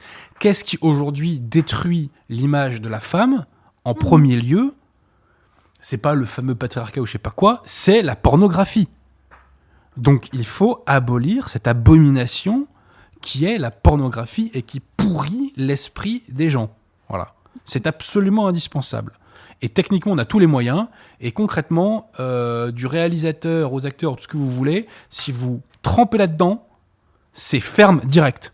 Prison ferme direct. Voilà. C'est clair. Mais pour ça, il faudra qu'on reprenne le pouvoir avant. hein. Bref. Y a-t-il des questions, une ou deux questions, euh, cher ami? Non? Bon. Bah écoute, Raphaël, mille merci euh, pour ton, je dirais, ton, ton, ton recensement de ce qui se passe sur le terrain. Et puis, bah écoute, on se dit à très bientôt au mois prochain alors. Entendu. Merci à vous. Bonne soirée. Merci à, merci à toi. Est-ce que Jonathan est avec nous, euh, cher ami?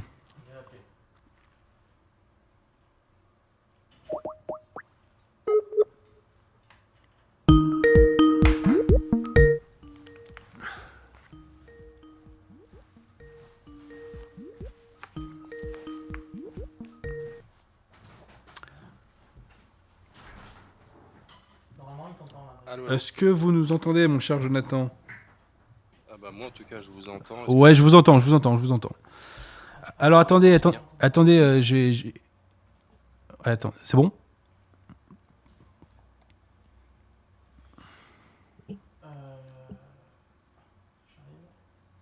Dans un instant, la parole est à vous. Mhm. Je vais faire, avant que vous commenciez, je vais utiliser mes, euh, mes pouvoirs de télépathie. Oula, Vous allez parler, je crois, de, je pense, de, de Germinal. C'est pas ça? En effet. Je suis Bravo. aussi fort, je suis aussi fort que Léonie dans l'affaire Dreyfus. Soit dit en passant. C'est assez spectaculaire. Soit dit en passant. Oui, c'est spectaculaire. hein, je suis d'accord avec vous. hein, bah, surtout vraiment, que euh, tous les mois vous arrivez à deviner à l'avance de ce dont je vais parler. Mais, c'est parce que en fait, c'est Léonie qui m'a formé. Voilà, j'ai j'ai tout appris de Léonie, la grande copine de Mathieu Dreyfus, qui a eu, euh, pour ceux qui ne le savent pas, des visions qui ont permis de faire avancer l'affaire Dreyfus. Du point de vue Dreyfusard. Voilà. Mais pardonnez-moi, mon cher, je vous ai coupé. La parole est à vous.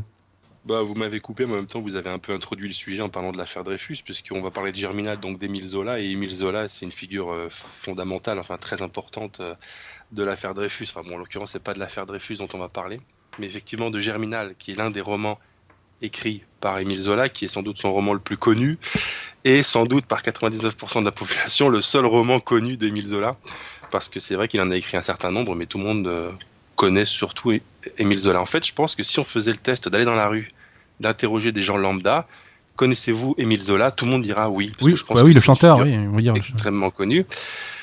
Pouvez-vous nous citer trois romans d'Émile Zola? Et je pense que là, tout le monde va sécher, en fait. Je pense que la plupart de nos contemporains ne pourront pas citer trois romans d'Émile Zola, ce qui en soi n'est pas un problème. Tout le monde n'est pas obligé de, de lire Émile Zola, mais c'est un problème euh, sur la question du, du ratio, entre guillemets. Le niveau de popularité d'Émile Zola comparé au niveau de bah, d'ignorance de la population vis-à-vis de ses romans, c'est assez spectaculaire. Et pourquoi? Parce que justement, Émile Zola, alors que ça a été un écrivain, on va en parler, mais c'est surtout son rôle dans l'affaire Dreyfus qui l'a fait entrer dans la postérité. euh, Ne me Euh, parlez pas de malheur. euh, il- il- Vous, vous permettez une petite insiste 5 secondes? Allez-y donc. Le grand argument de Zola en faveur de l'innocence de Dreyfus, c'est que lui, Émile Zola, avait vendu beaucoup de livres. Voilà. Effectivement, c'est un argument qui fait mouche. Voilà, exactement. Allez, euh, à vous la parole. Euh, Qu'est-ce que je, bah du coup vous m'avez euh, fait perdre ce que je voulais dire, mais c'est pas grave, je vais reprendre là où j'aurais dû commencer de Vous toute disiez façon. que Donc, Germinal- le, prestige, Germinal. le prestige de Zola vient de son rôle dans l'affaire Dreyfus. Oui, il vient de son rôle dans l'affaire Dreyfus, et je pense que s'il n'avait pas eu le rôle qu'il avait eu dans l'affaire Dreyfus, et surtout si l'histoire ne lui avait pas ré- euh, réservé cette place dans la postérité, aujourd'hui, probablement, probablement que Zola, écrivain, serait tombé dans une désuétude quasi totale. En fait, je le pense, je le pense vraiment. certain. À la différence d'autres, euh, à la différence d'autres comme Victor Hugo, Stendhal, Balzac, etc. Je pense que Zola serait tombé dans, l'oubli s'il n'avait pas eu ce rôle euh, dans l'affaire Dreyfus. Mais enfin, peu importe, puisqu'il y a effectivement Zola le publiciste, mais il y a aussi Zola l'écrivain, et c'est de lui dont on va parler. Germinal, c'est un livre qui est publié en 1885, donc ça, ça ne date pas d'hier, et c'est un livre qui s'inscrit dans la grande fresque littéraire de Zola, qui s'étend sur une vingtaine de romans, enfin sur 20 romans exactement, qui s'appelle Les Rougon-Macquart.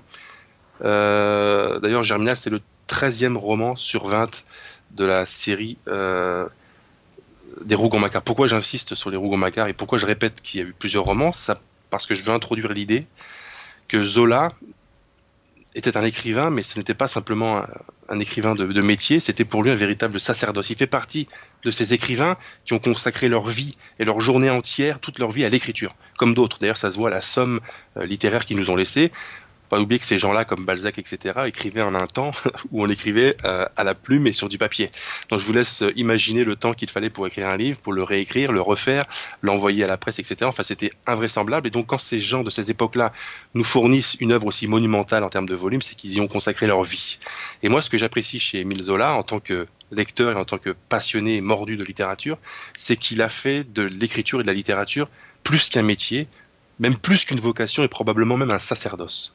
Donc ça, c'est une première chose, parce que finalement, les- euh, le publiciste Zola, c'est une petite incise dans la carrière de, de une incise très bien jouée de sa part, puisque c'est ce qui a assuré sa postérité, mais enfin, c'est pas le plus gros euh, du personnage euh, Zola. Je suis obligé de parler de Zola en fait avant de parler de Germinal parce que Zola n'a pas très bonne presse dans nos milieux entre guillemets. Il est assez délaissé. Moi-même qui vous parle pendant des années, j'ai refusé d'ouvrir un livre d'Émile Zola par par pur sectarisme, je le dis, parce que pour moi c'était quelqu'un qui faisait partie du, camp de l'ennemi. Je voyais pas ce que j'aurais à trouver dans ses livres, etc. Grave erreur et évidemment en gagnant en maturité, on gagne en intelligence et puis on se dit on va quand même aller voir ce qu'il a écrit.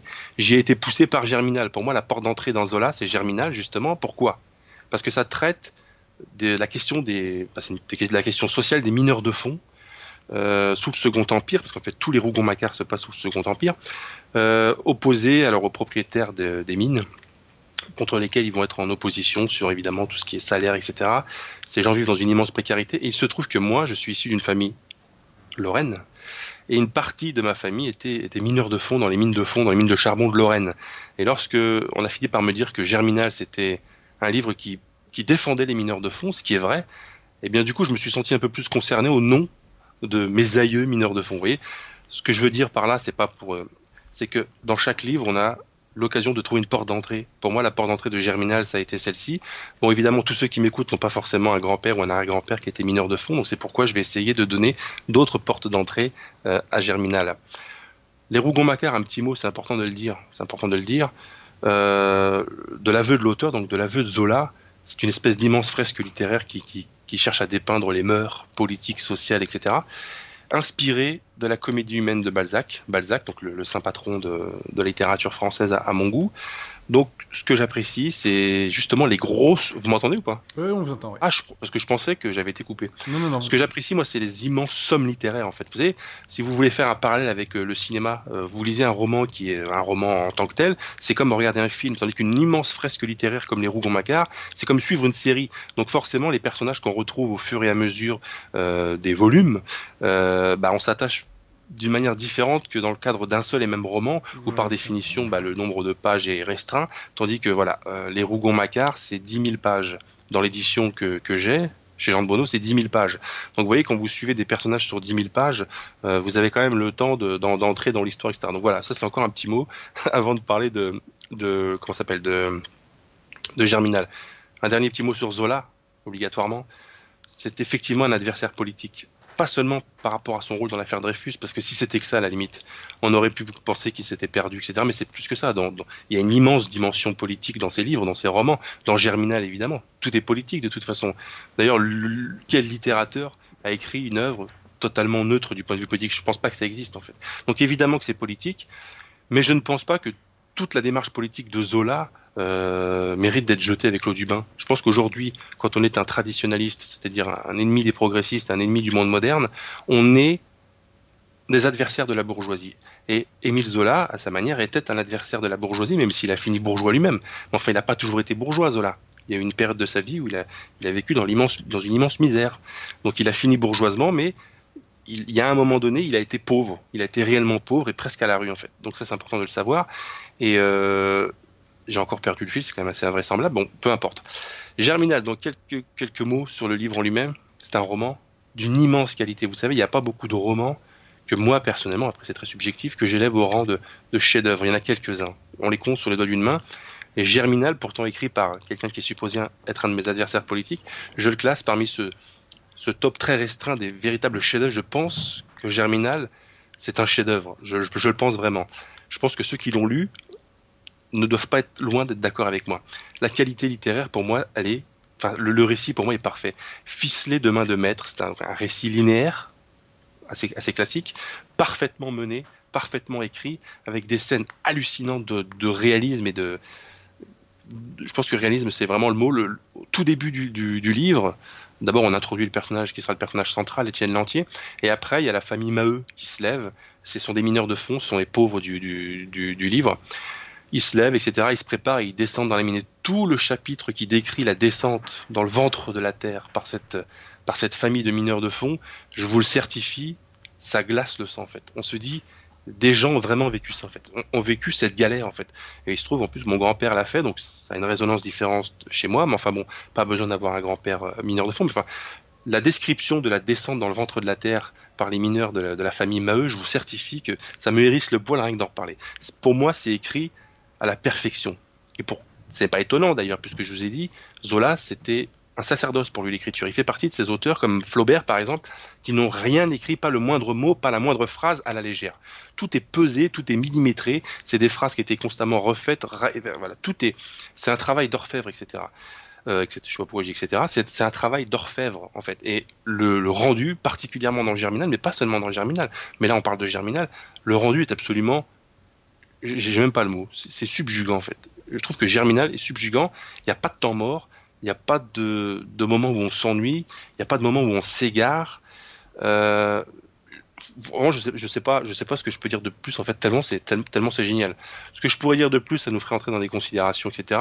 Ça m'obligerait aussi à reprocher à Zola ce que ses contemporains lui ont reproché, c'est-à-dire de décrire un monde, le monde des précaires, le monde des pauvres. Il l'a décrit avec effectivement une certaine crudité les maheux, mais pas seulement les maheux, enfin les pauvres, les pauvres qui habitent à côté des mines et qui descendent dans les mines, c'est vrai qu'ils font des choses parfois assez étonnantes. Ils sont parfois vulgaires, ils sont parfois agressifs, ils sont parfois presque animaux en fait. Et on a reproché à Zola en son temps d'avoir présenté ces pauvres de cette manière-là, comme s'il avait été observé des, des, des animaux aux eaux et, qu'il, et que pour lui c'était des sortes d'animaux en fait, et qu'il les décrivait comme une espèce de, de groupe animal ou de, de groupe euh, un peu barbare. On a reproché ça à Zola. C'est vrai que dans, notamment dans Germinal, mais pas seulement dans Germinal d'ailleurs, dans L'Argent, je crois aussi, euh, il y a des scènes assez dures. Mais ça ne me dérange pas. Parce que de toute façon, quand on ouvre le livre Germinal, quand on connaît le thème du livre, on s'attend pas à se reposer. On s'attend pas à se reposer l'esprit et les ménages. On sait qu'on va lire quelque chose qui va être dur, qui va être rude. On sait qu'on va lire des choses qui vont être poignantes. Donc quand il y a des scènes un petit peu difficiles à suivre, à lire, pardon, Bon bah on s'accroche et puis de toute façon il faut en passer par là. Donc je vous l'ai dit, Germinal c'est une histoire de mineurs de fond qui vont entrer en grève euh, parce que décidément les conditions de leur travail euh, sont déplorables. Et ce que j'apprécie dans Germinal, et c'est pourquoi je veux en parler, y compris en parler à ceux de nos milieux qui délaissent Zola et qui par, par prolongement vont délaisser Germinal, c'est que Germinal pose la question sociale. La question sociale, c'est un grand sujet, ça, dans nos milieux. La question sociale, pendant longtemps, des gens un peu trop étriqués intellectuellement, on pensait que la question sociale c'était un truc de gauchiste.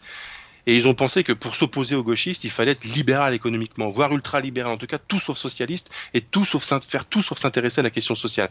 Heureusement, il y a des intellectuels un petit peu plus sérieux qui nous rappellent que la question sociale fait partie intégrante de la question patriote, de la question enracinée. J'invite par exemple lecture, à la lecture de l'œuvre de Michéa. C'est quelqu'un qui est d'une gauche qui n'est absolument pas la gauche Hidalgo, c'est la gauche antilibérale. Mais la gauche antilibérale, pour moi, euh, pour, moi, si vous voulez, Michéa, d'une certaine manière, est un continuateur euh, de l'œuvre littéraire de Zola. Il la continue sur le terrain philosophique. C'est une dénonciation des inégalités sociales, une dénonciation de la mainmise des, de quelques familles bourgeoises, de quelques dynasties bourgeoises, je fais exprès d'utiliser ce terme parce que ça va vous rappeler un auteur que vous affectionnez particulièrement, sur le destin bah, de tout un peuple en fait. C'est comment on fait fonctionner une société de manière injuste quand une poignée d'hommes, mille hommes, vont décider de la vie de 10 millions. Bah, bah, c'est ça un peu la dénonciation de Germinal. C'est aussi ça que j'appelle la question sociale. J'invite évidemment nos, nos, semblables politiques, si vous voulez, à s'intéresser à la question sociale. De plus en plus, ça se fait, heureusement. Arrêtez de penser que la question sociale, c'est un truc de gauchiste et c'est réservé au Parti Socialiste ou maintenant, c'est les autres partis, je ne sais plus comment ça s'appelle, depuis la mort du Parti Socialiste. Évidemment que la question sociale, déjà du temps, du temps de l'action française de Maurras, il y a eu des passerelles qui ont été tentées avec euh, la philosophie de Proudhon et compagnie. Vous savez, il y a toujours eu, il y a toujours eu un lien assez, assez proche entre la question de l'enracinement la question nationaliste et la question sociale d'ailleurs, le système progressiste sait comment se protéger contre l'éventuelle jonction entre les forces sociales et les forces patriotes. Et ben cette jonction, il l'a appelée le fasciste. Quand vous, quand vous entendez la, définition moderne de ce qu'est le fascisme, ben c'est l'association des socialistes et des nationalistes. Le fascisme, c'est ça pour eux dans leur, dans leur définition. Donc le système se protège contre une éventuelle jonction entre les forces sociales et les forces patriotes. Ben, ça devrait nous alerter pourquoi le système qui est notre adversaire n'a pas envie qu'on pose la question sociale? Moi, je la pose, j'ai envie de me la poser. C'est une question qui me passionne, c'est une question qui est fondamentale. On la retrouve dans Germinal, pas seulement dans le Germinal, mais enfin, on la retrouve dans le Germinal. C'est un livre qu'il faut lire pour toutes ces raisons qualité littéraire, se, comment dirais, se réconcilier entre guillemets avec le Zola écrivain, parce que vraiment, faut arrêter, faut arrêter de. Je sais que beaucoup lisent Zola et ça leur tombe des mains. je peux le comprendre. Moi, c'est Victor Hugo qui me tombe des mains. Mais Zola ne, me tombe pas des mains. Moi, c'est Céline, moi. Ah, Céline, j'ai essayé aussi. Je vous cache pas que j'ai pas réussi. J'ai jamais réussi d'ailleurs. J'ai essayé Céline. Parce que vous avez bon goût, c'est pour ça. Euh, je, je, crois que, bah, qui plus est, la dernière fois que j'ai réessayé Céline, c'était après avoir lu euh, d'affilée trois ou quatre romans de Balzac. Donc, quand vous lisez Balzac, qui est qui est ce que la langue française peut produire de mieux et que vous passez à Céline, qui est ce que la langue française peut produire de plus étrange, effectivement, il y a une espèce de gap entre les deux et on peut pas, je pense pas qu'on puisse passer de Balzac à Céline sans encombre et je pense qu'il faut surtout pas essayer Céline après Balzac. je pense qu'il vaut mieux lire Balzac que Céline en fait. Mais il paraît que Céline c'est génial. Je sais pas. Il paraît, paraît, il, paraît qu'il y a Moix, c'est génial aussi. Ouais, et pour certains, Yann Mox, c'est génial, ouais. Je, bon, à choisir, je préfère encore. Passons, passons. Je préfère encore essayer Céline, mais bon. Donc Germinal, pour toutes ces raisons, se, se réconcilie avec Zola, parce que malgré tout, Zola, c'est un monument de la littérature française, même si aujourd'hui il n'est plus, il n'est pas connu. Enfin, la postérité la, la, la, nous le transmet comme étant un écrivain, l'écrivain Émile Zola, mais c'est surtout le publiciste Zola. Mais enfin, c'est quand même un écrivain à la base, donc se désintéresser de sa démarche euh, pendant l'affaire Dreyfus, c'est une chose. Je suis le premier à m'en moquer. Alors, nous ne sommes pas. Et pour cause et pour cause, parce qu'effectivement, enfin, dans votre livre, vous le rappelez, il, a eu une attitude ridicule, en fait, pathétique. Ouais, complètement. Euh, et... J'ai la conviction intime que, que Dreyfus est. J'ai pas consulté le dossier, mais j'ai la conviction intime que Dreyfus est innocent. Enfin, ça ne pèse rien, ça n'a absolument aucun intérêt. euh, c'est complètement nul. D'ailleurs, je me rappelle que Guillemin, Guillemin, hein, mm. admirateur de, de, Zola et, euh, si vous voulez, militant de la thèse officielle de, de, de Dreyfus, disait que Zola a eu un courage terrible en prenant position euh, pour Dreyfus, en fait, c'est que du coup, il a grillé ses chances d'entrer à l'Académie française. Donc, d'une certaine manière, c'est peut-être vrai, mais en fin de compte, ça a été un coup de maître de la part de Zola, parce qu'effectivement, il n'est pas entré à l'Académie française. Enfin bon, il n'avait pas eu le bac non plus. Il n'a jamais été bachelier. Il n'est pas diplômé, Zola. Ça n'empêche pas d'avoir écrit des, livres qui sont, qui sont fabuleux, puis d'avoir une maîtrise de la langue exceptionnelle. Bon, bah, il n'est pas passé par l'Académie française, mais on pourrait sortir la liste de tous ceux qui sont entrés à l'Académie française et qui sont tombés dans l'oubli. Zola, il n'est pas entré à l'Académie française et aujourd'hui, c'est l'un des écrivains les plus connus. C'est l'un de ceux que le Kidam va, va citer en premier avec Victor Hugo, je pense. Oui, vous allez dans la rue, vous refaites l'examen, vous allez dans la rue, vous interrogez les gens, citez-moi les cinq auteurs, euh, cinq auteurs euh, français euh, classiques. Bah, les cinq qui viendront, ce, seront toujours Zola, Balzac, Stendhal, Flaubert et Victor Hugo. Ce seront ceux-là. Bah, bah, faut quand même, Zola, il arrive quand même dans le, dans, dans, le peloton de tête, quoi. C'est quand même pas rien, quoi. Enfin bref, on s'égare je pense qu'il faut, il faut s'intéresser à Zola parce qu'en plus, Zola, je vous ai dit tout à l'heure, et je vais vraiment finir là-dessus, hein, il fait partie de ces, écrivains qui, effectivement, on leur a reproché d'écrire sur les pauvres depuis leur tour d'ivoire. Ça n'a pas toujours été vrai. Il a connu la misère. je pense qu'il a connu la faim même. Mais effectivement, il était devenu plutôt bourgeois à la fin de sa vie.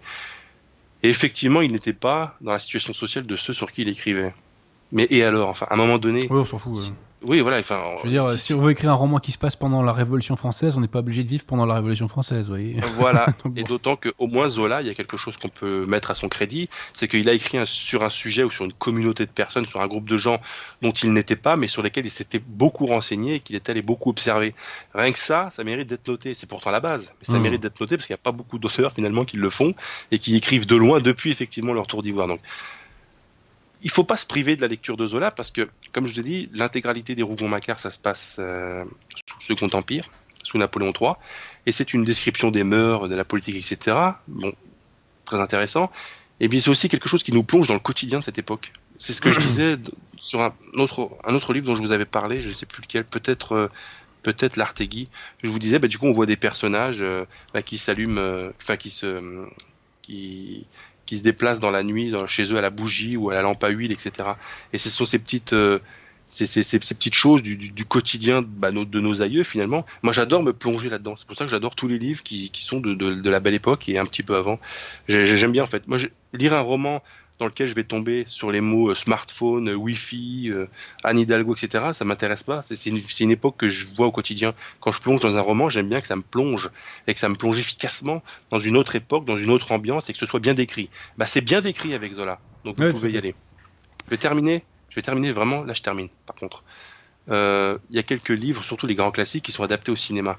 Je pense que 9 fois sur 10, j'ai été déçu par les adaptations cinématographiques des livres. D'ailleurs, je me suis engagé à ne plus regarder aucune adaptation cinématographique de livres. Euh, l'adaptation du, du, Père Goriot, c'est une catastrophe. Enfin, bref. Par contre, l'adaptation par Berry avec Renault dans le rôle d'Étienne Lantier euh, de Germinal, c'est l'une des rares adaptations cinématographiques d'un film que j'ai trouvé complètement à la hauteur du livre. Vous pouvez lire le livre et vous pouvez même regarder le film de, de Berry qui date de 93, je crois, avec Renault. Pourtant, là aussi, hein, je suis fait violence pour regarder un film avec Renault en tête d'affiche. Hein. Bon bah c'est une violence que j'ai eu raison de me faire puisque le livre pour moi est euh, le film pardon est excellent. Il est vraiment excellent et il retranscrit très bien le climat, l'ambiance, la lourdeur des relations, la lourdeur de la situation, euh, même certaines pesanteurs, les personnages, la difficulté, ce qu'ils rencontrent, etc. Ça me paraît très très bien retranscrit par le film. Donc euh, si un jour vous voulez passer un bon week-end, vous pouvez hop vous réservez un créneau pour lire Germinal de Zola et après pour regarder l'adaptation euh, par Berry. Voilà, j'en ai terminé. Bah, merci Jonathan. Alors, je dois avouer que j'ai relu Zola euh, il y a quelques années, il y a ouais, 7-8 ans, et j'ai recommencé euh, par l'ouvrage La fortune des Rougons. Et j'ai trouvé que c'était exceptionnel. C'est très bien. Mais pourquoi j'avais une mauvaise image de Zola? Parce que plus jeune, on m'avait forcé à lire L'Assommoir ouvrage qui porte bien son nom, vous voyez. ouais, et, vrai, euh, et Zola, Zola c'est en fait c'est une œuvre qui, bon, c'est ma subjectivité qui, qui selon moi donc euh, inégale, et, et, c'est difficile de rentrer dans Zola parce que l'écriture est très lente, à l'instar de Balzac d'ailleurs. Enfin, mais elle est encore plus lente que Balzac. Vous voyez ce que je veux dire? Le, le, déroulement est, est, très très lent. Alors j'indique tout de même que euh, Léon Blois était un ennemi de, de, Zola et que Blois a écrit un ouvrage contre Émile Zola qui s'appelle Je m'accuse. Je m'accuse et je trouve ça assez drôle. Ah oui, oui. Et, euh, et quand même, en parlant de J'accuse, il faut dire que c'est un texte absolument indigne. Oui, c'est indigne. Et bientôt, bientôt, on va peut-être avoir un film indigne qui s'appelle J'accuse de Monsieur Polanski avec Jean Dujardin. Et bah ça, on en reparlera au rendez-vous de la réaction. On en reparlera. Oui, en effet. Oui. Est-ce que nous euh, avons... Vous savez, sur, le texte J'accuse là, oui. je pense qu'il est indigent littérairement même. Oui, c'est une grandiloquence euh, creuse. C'est même inexplicable. Enfin, c'est quasi inexplicable. Ça ressemble quasiment à, à, un pari de Zola en fait c'est un pari. Je vais, je vais tenter le coup là. Je vais me positionner sur ce créneau-là. On va voir. Ça, ça ressemble pas à, quelque chose qui serait sorti des tripes en fait. Littérairement parlant, le texte est indigent en fait. Ouais, euh, c'est insupportable. C'est du pathos. Euh. Ouais, c'est complètement du. C'est, oui, c'est, totalement du, du pathos. C'est vrai en fait. C'est, mal écrit. Enfin, c'est pas bien écrit. C'est mauvais, tout simplement mauvais en fait. C'est, pourquoi c'est même surprenant. C'est étrange. C'est bizarre. Enfin, en tout cas, c'est vraiment pas ce que j'ai envie de retenir de Zola. Euh, j'invite plutôt à, à lire euh, le Germinal et, d'autres. Après, vous parlez de la fortune des Rougons, vous le savez peut-être, mais en fin de compte, c'est euh, l'œuvre introductrice des Rougons. Oui, tout à fait, tout à fait. c'est le tout début. Et moi-même, ce que je suis en train de faire en ce moment, ça peut inspirer euh, d'éventuels auditeurs, c'est que j'ai commencé, j'ai commencé hier là, à, à, reprendre la lecture depuis le début des Rougons Macquart, donc les 20 volumes que je vais lire d'affilée Euh, donc dans l'ordre chronologique de parution du vivant de l'auteur, c'est toujours comme ça que je procède. Euh, donc je commence par La Fortune des Rougons. Euh, ceux que j'ai déjà lus, bon bah je les relirai euh, le temps venu, etc. Mais enfin voilà, c'est pour vous dire que c'est possible de lire Zola, c'est même possible Oui, de oui, lire tout tout Zola d'un coup. Je vais essayer de le faire tout d'un coup. Ça va pas être évident, 10 000 pages, hein, 10 000 pages dans l'édition Jean de Bonneau, c'est pas rien. Ouais, c'est Euh, comme les procès Dreyfus, c'est 10 000 pages. Bon bah c'est quand même voilà, c'est 10 000 pages qu'il faut. Mais bon voilà, c'est 10 000 pages de littérature, c'est quand même pas 10 000 pages de euh, de, de, de code informatique ou de, Ouais, de texte technique quoi. Bien sûr. Euh, si vous voulez le- les trouver, parce que ça c'est important, je le précise jamais en fin de, de chronique, euh, sur la facilité ou, ou, ou l'éventuelle difficulté de trouver les livres dont je parle. Bon là je pense que vous avez compris qu'avec Zola, dans n'importe quelle librairie, vous le trouvez en poche, sans aucune difficulté en fait. Sans aucune- On Les trouve Rougon plus- Macquart, d'une manière générale, vous les trouverez. Alors chez Jean de Bonneau, c'est un peu onéreux, en Pléiade évidemment, mais vous les trouverez. Enfin, ça se trouve en trois clics, euh, ouais, Zola. Alors je, Comment pré- je précise que la, la conclusion de mon Dreyfus s'appelle J'accuse les Dreyfusards. hein. Je- voilà. je- Oui, soit bah, dit en passant. Nous avons peut-être des questions, euh, cher ami Alors des dons à lire et euh, des questions Alors, ensuite. euh, On va lire les sur dons. d'autres sujets. Alors sur Tipeee, merci à Montoisy qui nous dit soutien de Belgique. Merci à Jeanne qui nous dit merci pour vos émissions instructives. Merci à, Bria, à Brianna Jeanne, force et honneur à Radio Athéna et à tous les brillants, tous ces brillants intervenants. Que Dieu vous garde. Et merci, Merci. à Alex BRB. On ne vit pas que d'amour et d'eau fraîche pour la cause. Et- Merci à tous les donateurs. Et puis sur YouTube, nous avons euh, un don de Nanook euh, qui nous pose une question. Le péché mortel nous envoie-t-il en enfer? Et juste avant, je dis que Victor a aussi donné. Victoire qui n'était pas là ce soir. Merci à Victoire pour son don. Donc Ah la bah, question de Nanook, euh, le péché Ah mortel bah, nous envoie-t-il en enfer? Sur le plan du principe, si on meurt en état de péché mortel, euh, on va en enfer. Après, le le jugement de Dieu est le jugement de Dieu, mais sur le plan du principe, c'est ça. Et le, le péché mortel, c'est le péché qui vous fait perdre la grâce.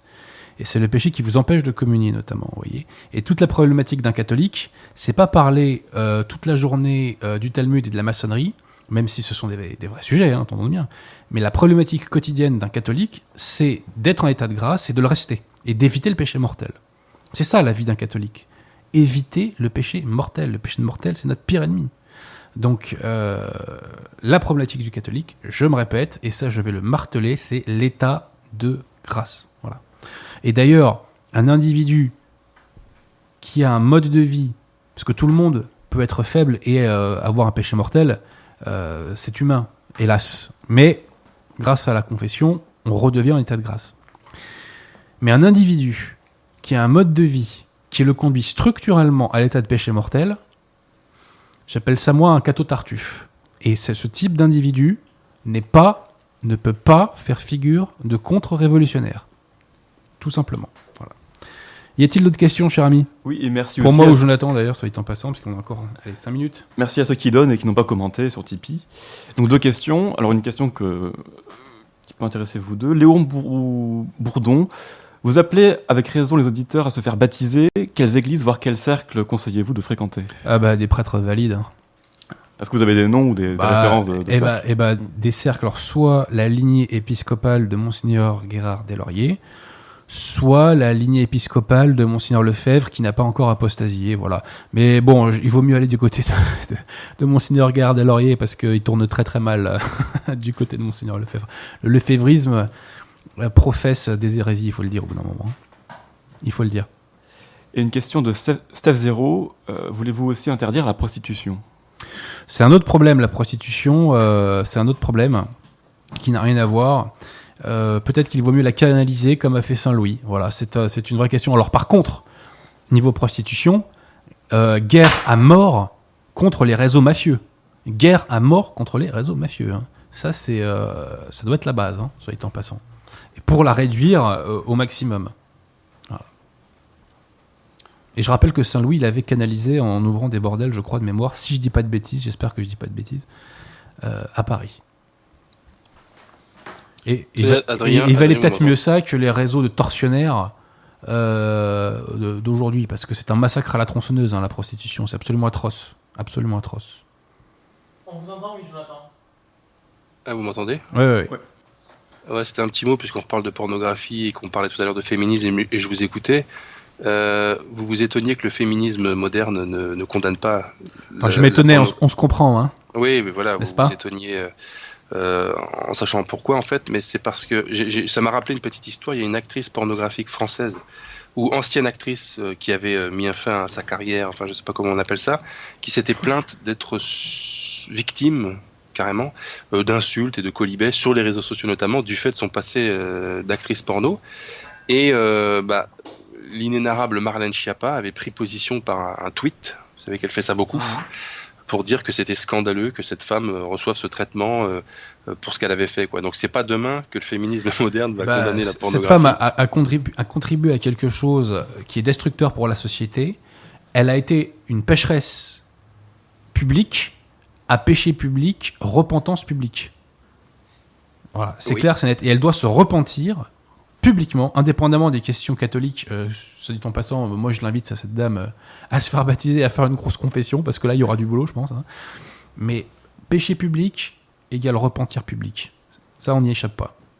Pour le moment, tout ce qui est public, c'est le, le soutien des autorités à, à son C'est passé normal, et à parce que présent. Les- le, le système, euh, la révolution, veut Évidemment. pervertir les mœurs. Absolument, évidemment. L'actrice, le, le- la Tout figure de pour pervertir porno, les mœurs. C'est, c'est, c'est, c'est le féminisme par un es- une espèce de contorsion intellectuelle, enfin qui est cohérent de son point de vue, mais qui nous surprend nous vu de l'extérieur, a considéré que la pornographie, au lieu d'être ce que tout le monde pense quand on est de, de, de, bonne moralité, c'est-à-dire que c'est dégradant pour la femme et pour l'humanité d'une manière générale, a considéré que la femme qui pouvait disposer de son corps, c'était une victoire et un acquis du féminisme, donc en disposer devant ou pas devant une caméra, peu importe, tant qu'elle en dispose, et si elle en dispose devant les caméras, voilà pourquoi euh, les actrices porno sont soutenues euh, par Marlène Schiappa notamment, et également parce qu'en fin de compte, qui est-ce qui s'oppose à la pornographie? Eh bien, ce sont les adversaires. Les fachos, sont- c'est les fachos qui s'opposent à la pornographie. Oui, voilà. En C'est gros, les ça. Fachos. En gros, C'est un truc de facho euh, de vouloir interdire la pornographie. Pour ne pas partager, euh, au- au- au-delà de l'adhésion structurelle de la- de- du progressisme à la pornographie en tant que vecteur de son idéologie, etc., il y a aussi le fait de ne pas vouloir être d'accord sur aucun point avec les fachos, et comme les fachos sont Ouais. plutôt critiques à l'égard bah, de, de la décadence, etc., que la pornographie incarne, eh bien, plutôt que d'être d'accord avec eux sur ce sujet-là, ils préfèrent bah, toujours prendre le contre-pied de ce que nous, nous dirons, en fait. Bien sûr. Et puis vous remarquerez que la révolution sexuelle, c'est officiellement un des grands acquis de notre société et de mai Ouais. 68. Et d'ailleurs, c'est tellement un acquis que les blancs ne font plus d'enfants quasiment, à part les catholiques, ça dit en passant. Donc, euh, bref. Bon, bah écoutez, est-ce qu'on a une ultime question là? Non? On a un commentaire intéressant. Si Adrien était président, la France serait propre. Moi, j'aime bien ce commentaire. Ouais, enfin, euh, c'est pas de mal à veille malheureusement. C'est pas de mal à veille. Bon, bah écoutez, merci à tous, merci à l'équipe technique, merci aux trolls euh, qui ont Merci été moins trollants. Non, aux commentateurs. Euh, les trolls, gare à vous. Euh, merci à vous, Jonathan. Merci à Raphaël. Et puis, bah écoutez, on se retrouve le mois prochain si nous n'avons pas été carbonisés entre temps par la canicule, n'est-ce pas hein, On ne sait pas. Ah, Voilà, donc, ma foi. prions. Bon, allez, à bientôt et au mois prochain. à bientôt, au revoir. J'ai oublié.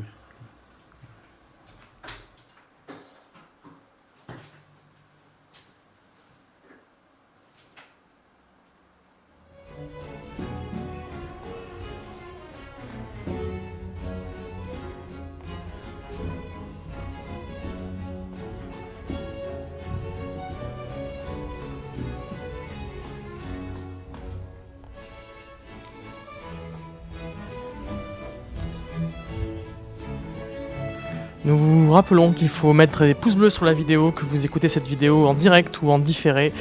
Et euh, aussi pensez à activer la clochette qui vous permettra de recevoir les notifications euh, euh, quand une émission est en direct. Merci et à la prochaine émission, mercredi, le rendez-vous courtois. Et jeudi, la conférence en direct sur le socialisme et fascisme de Le Moelle.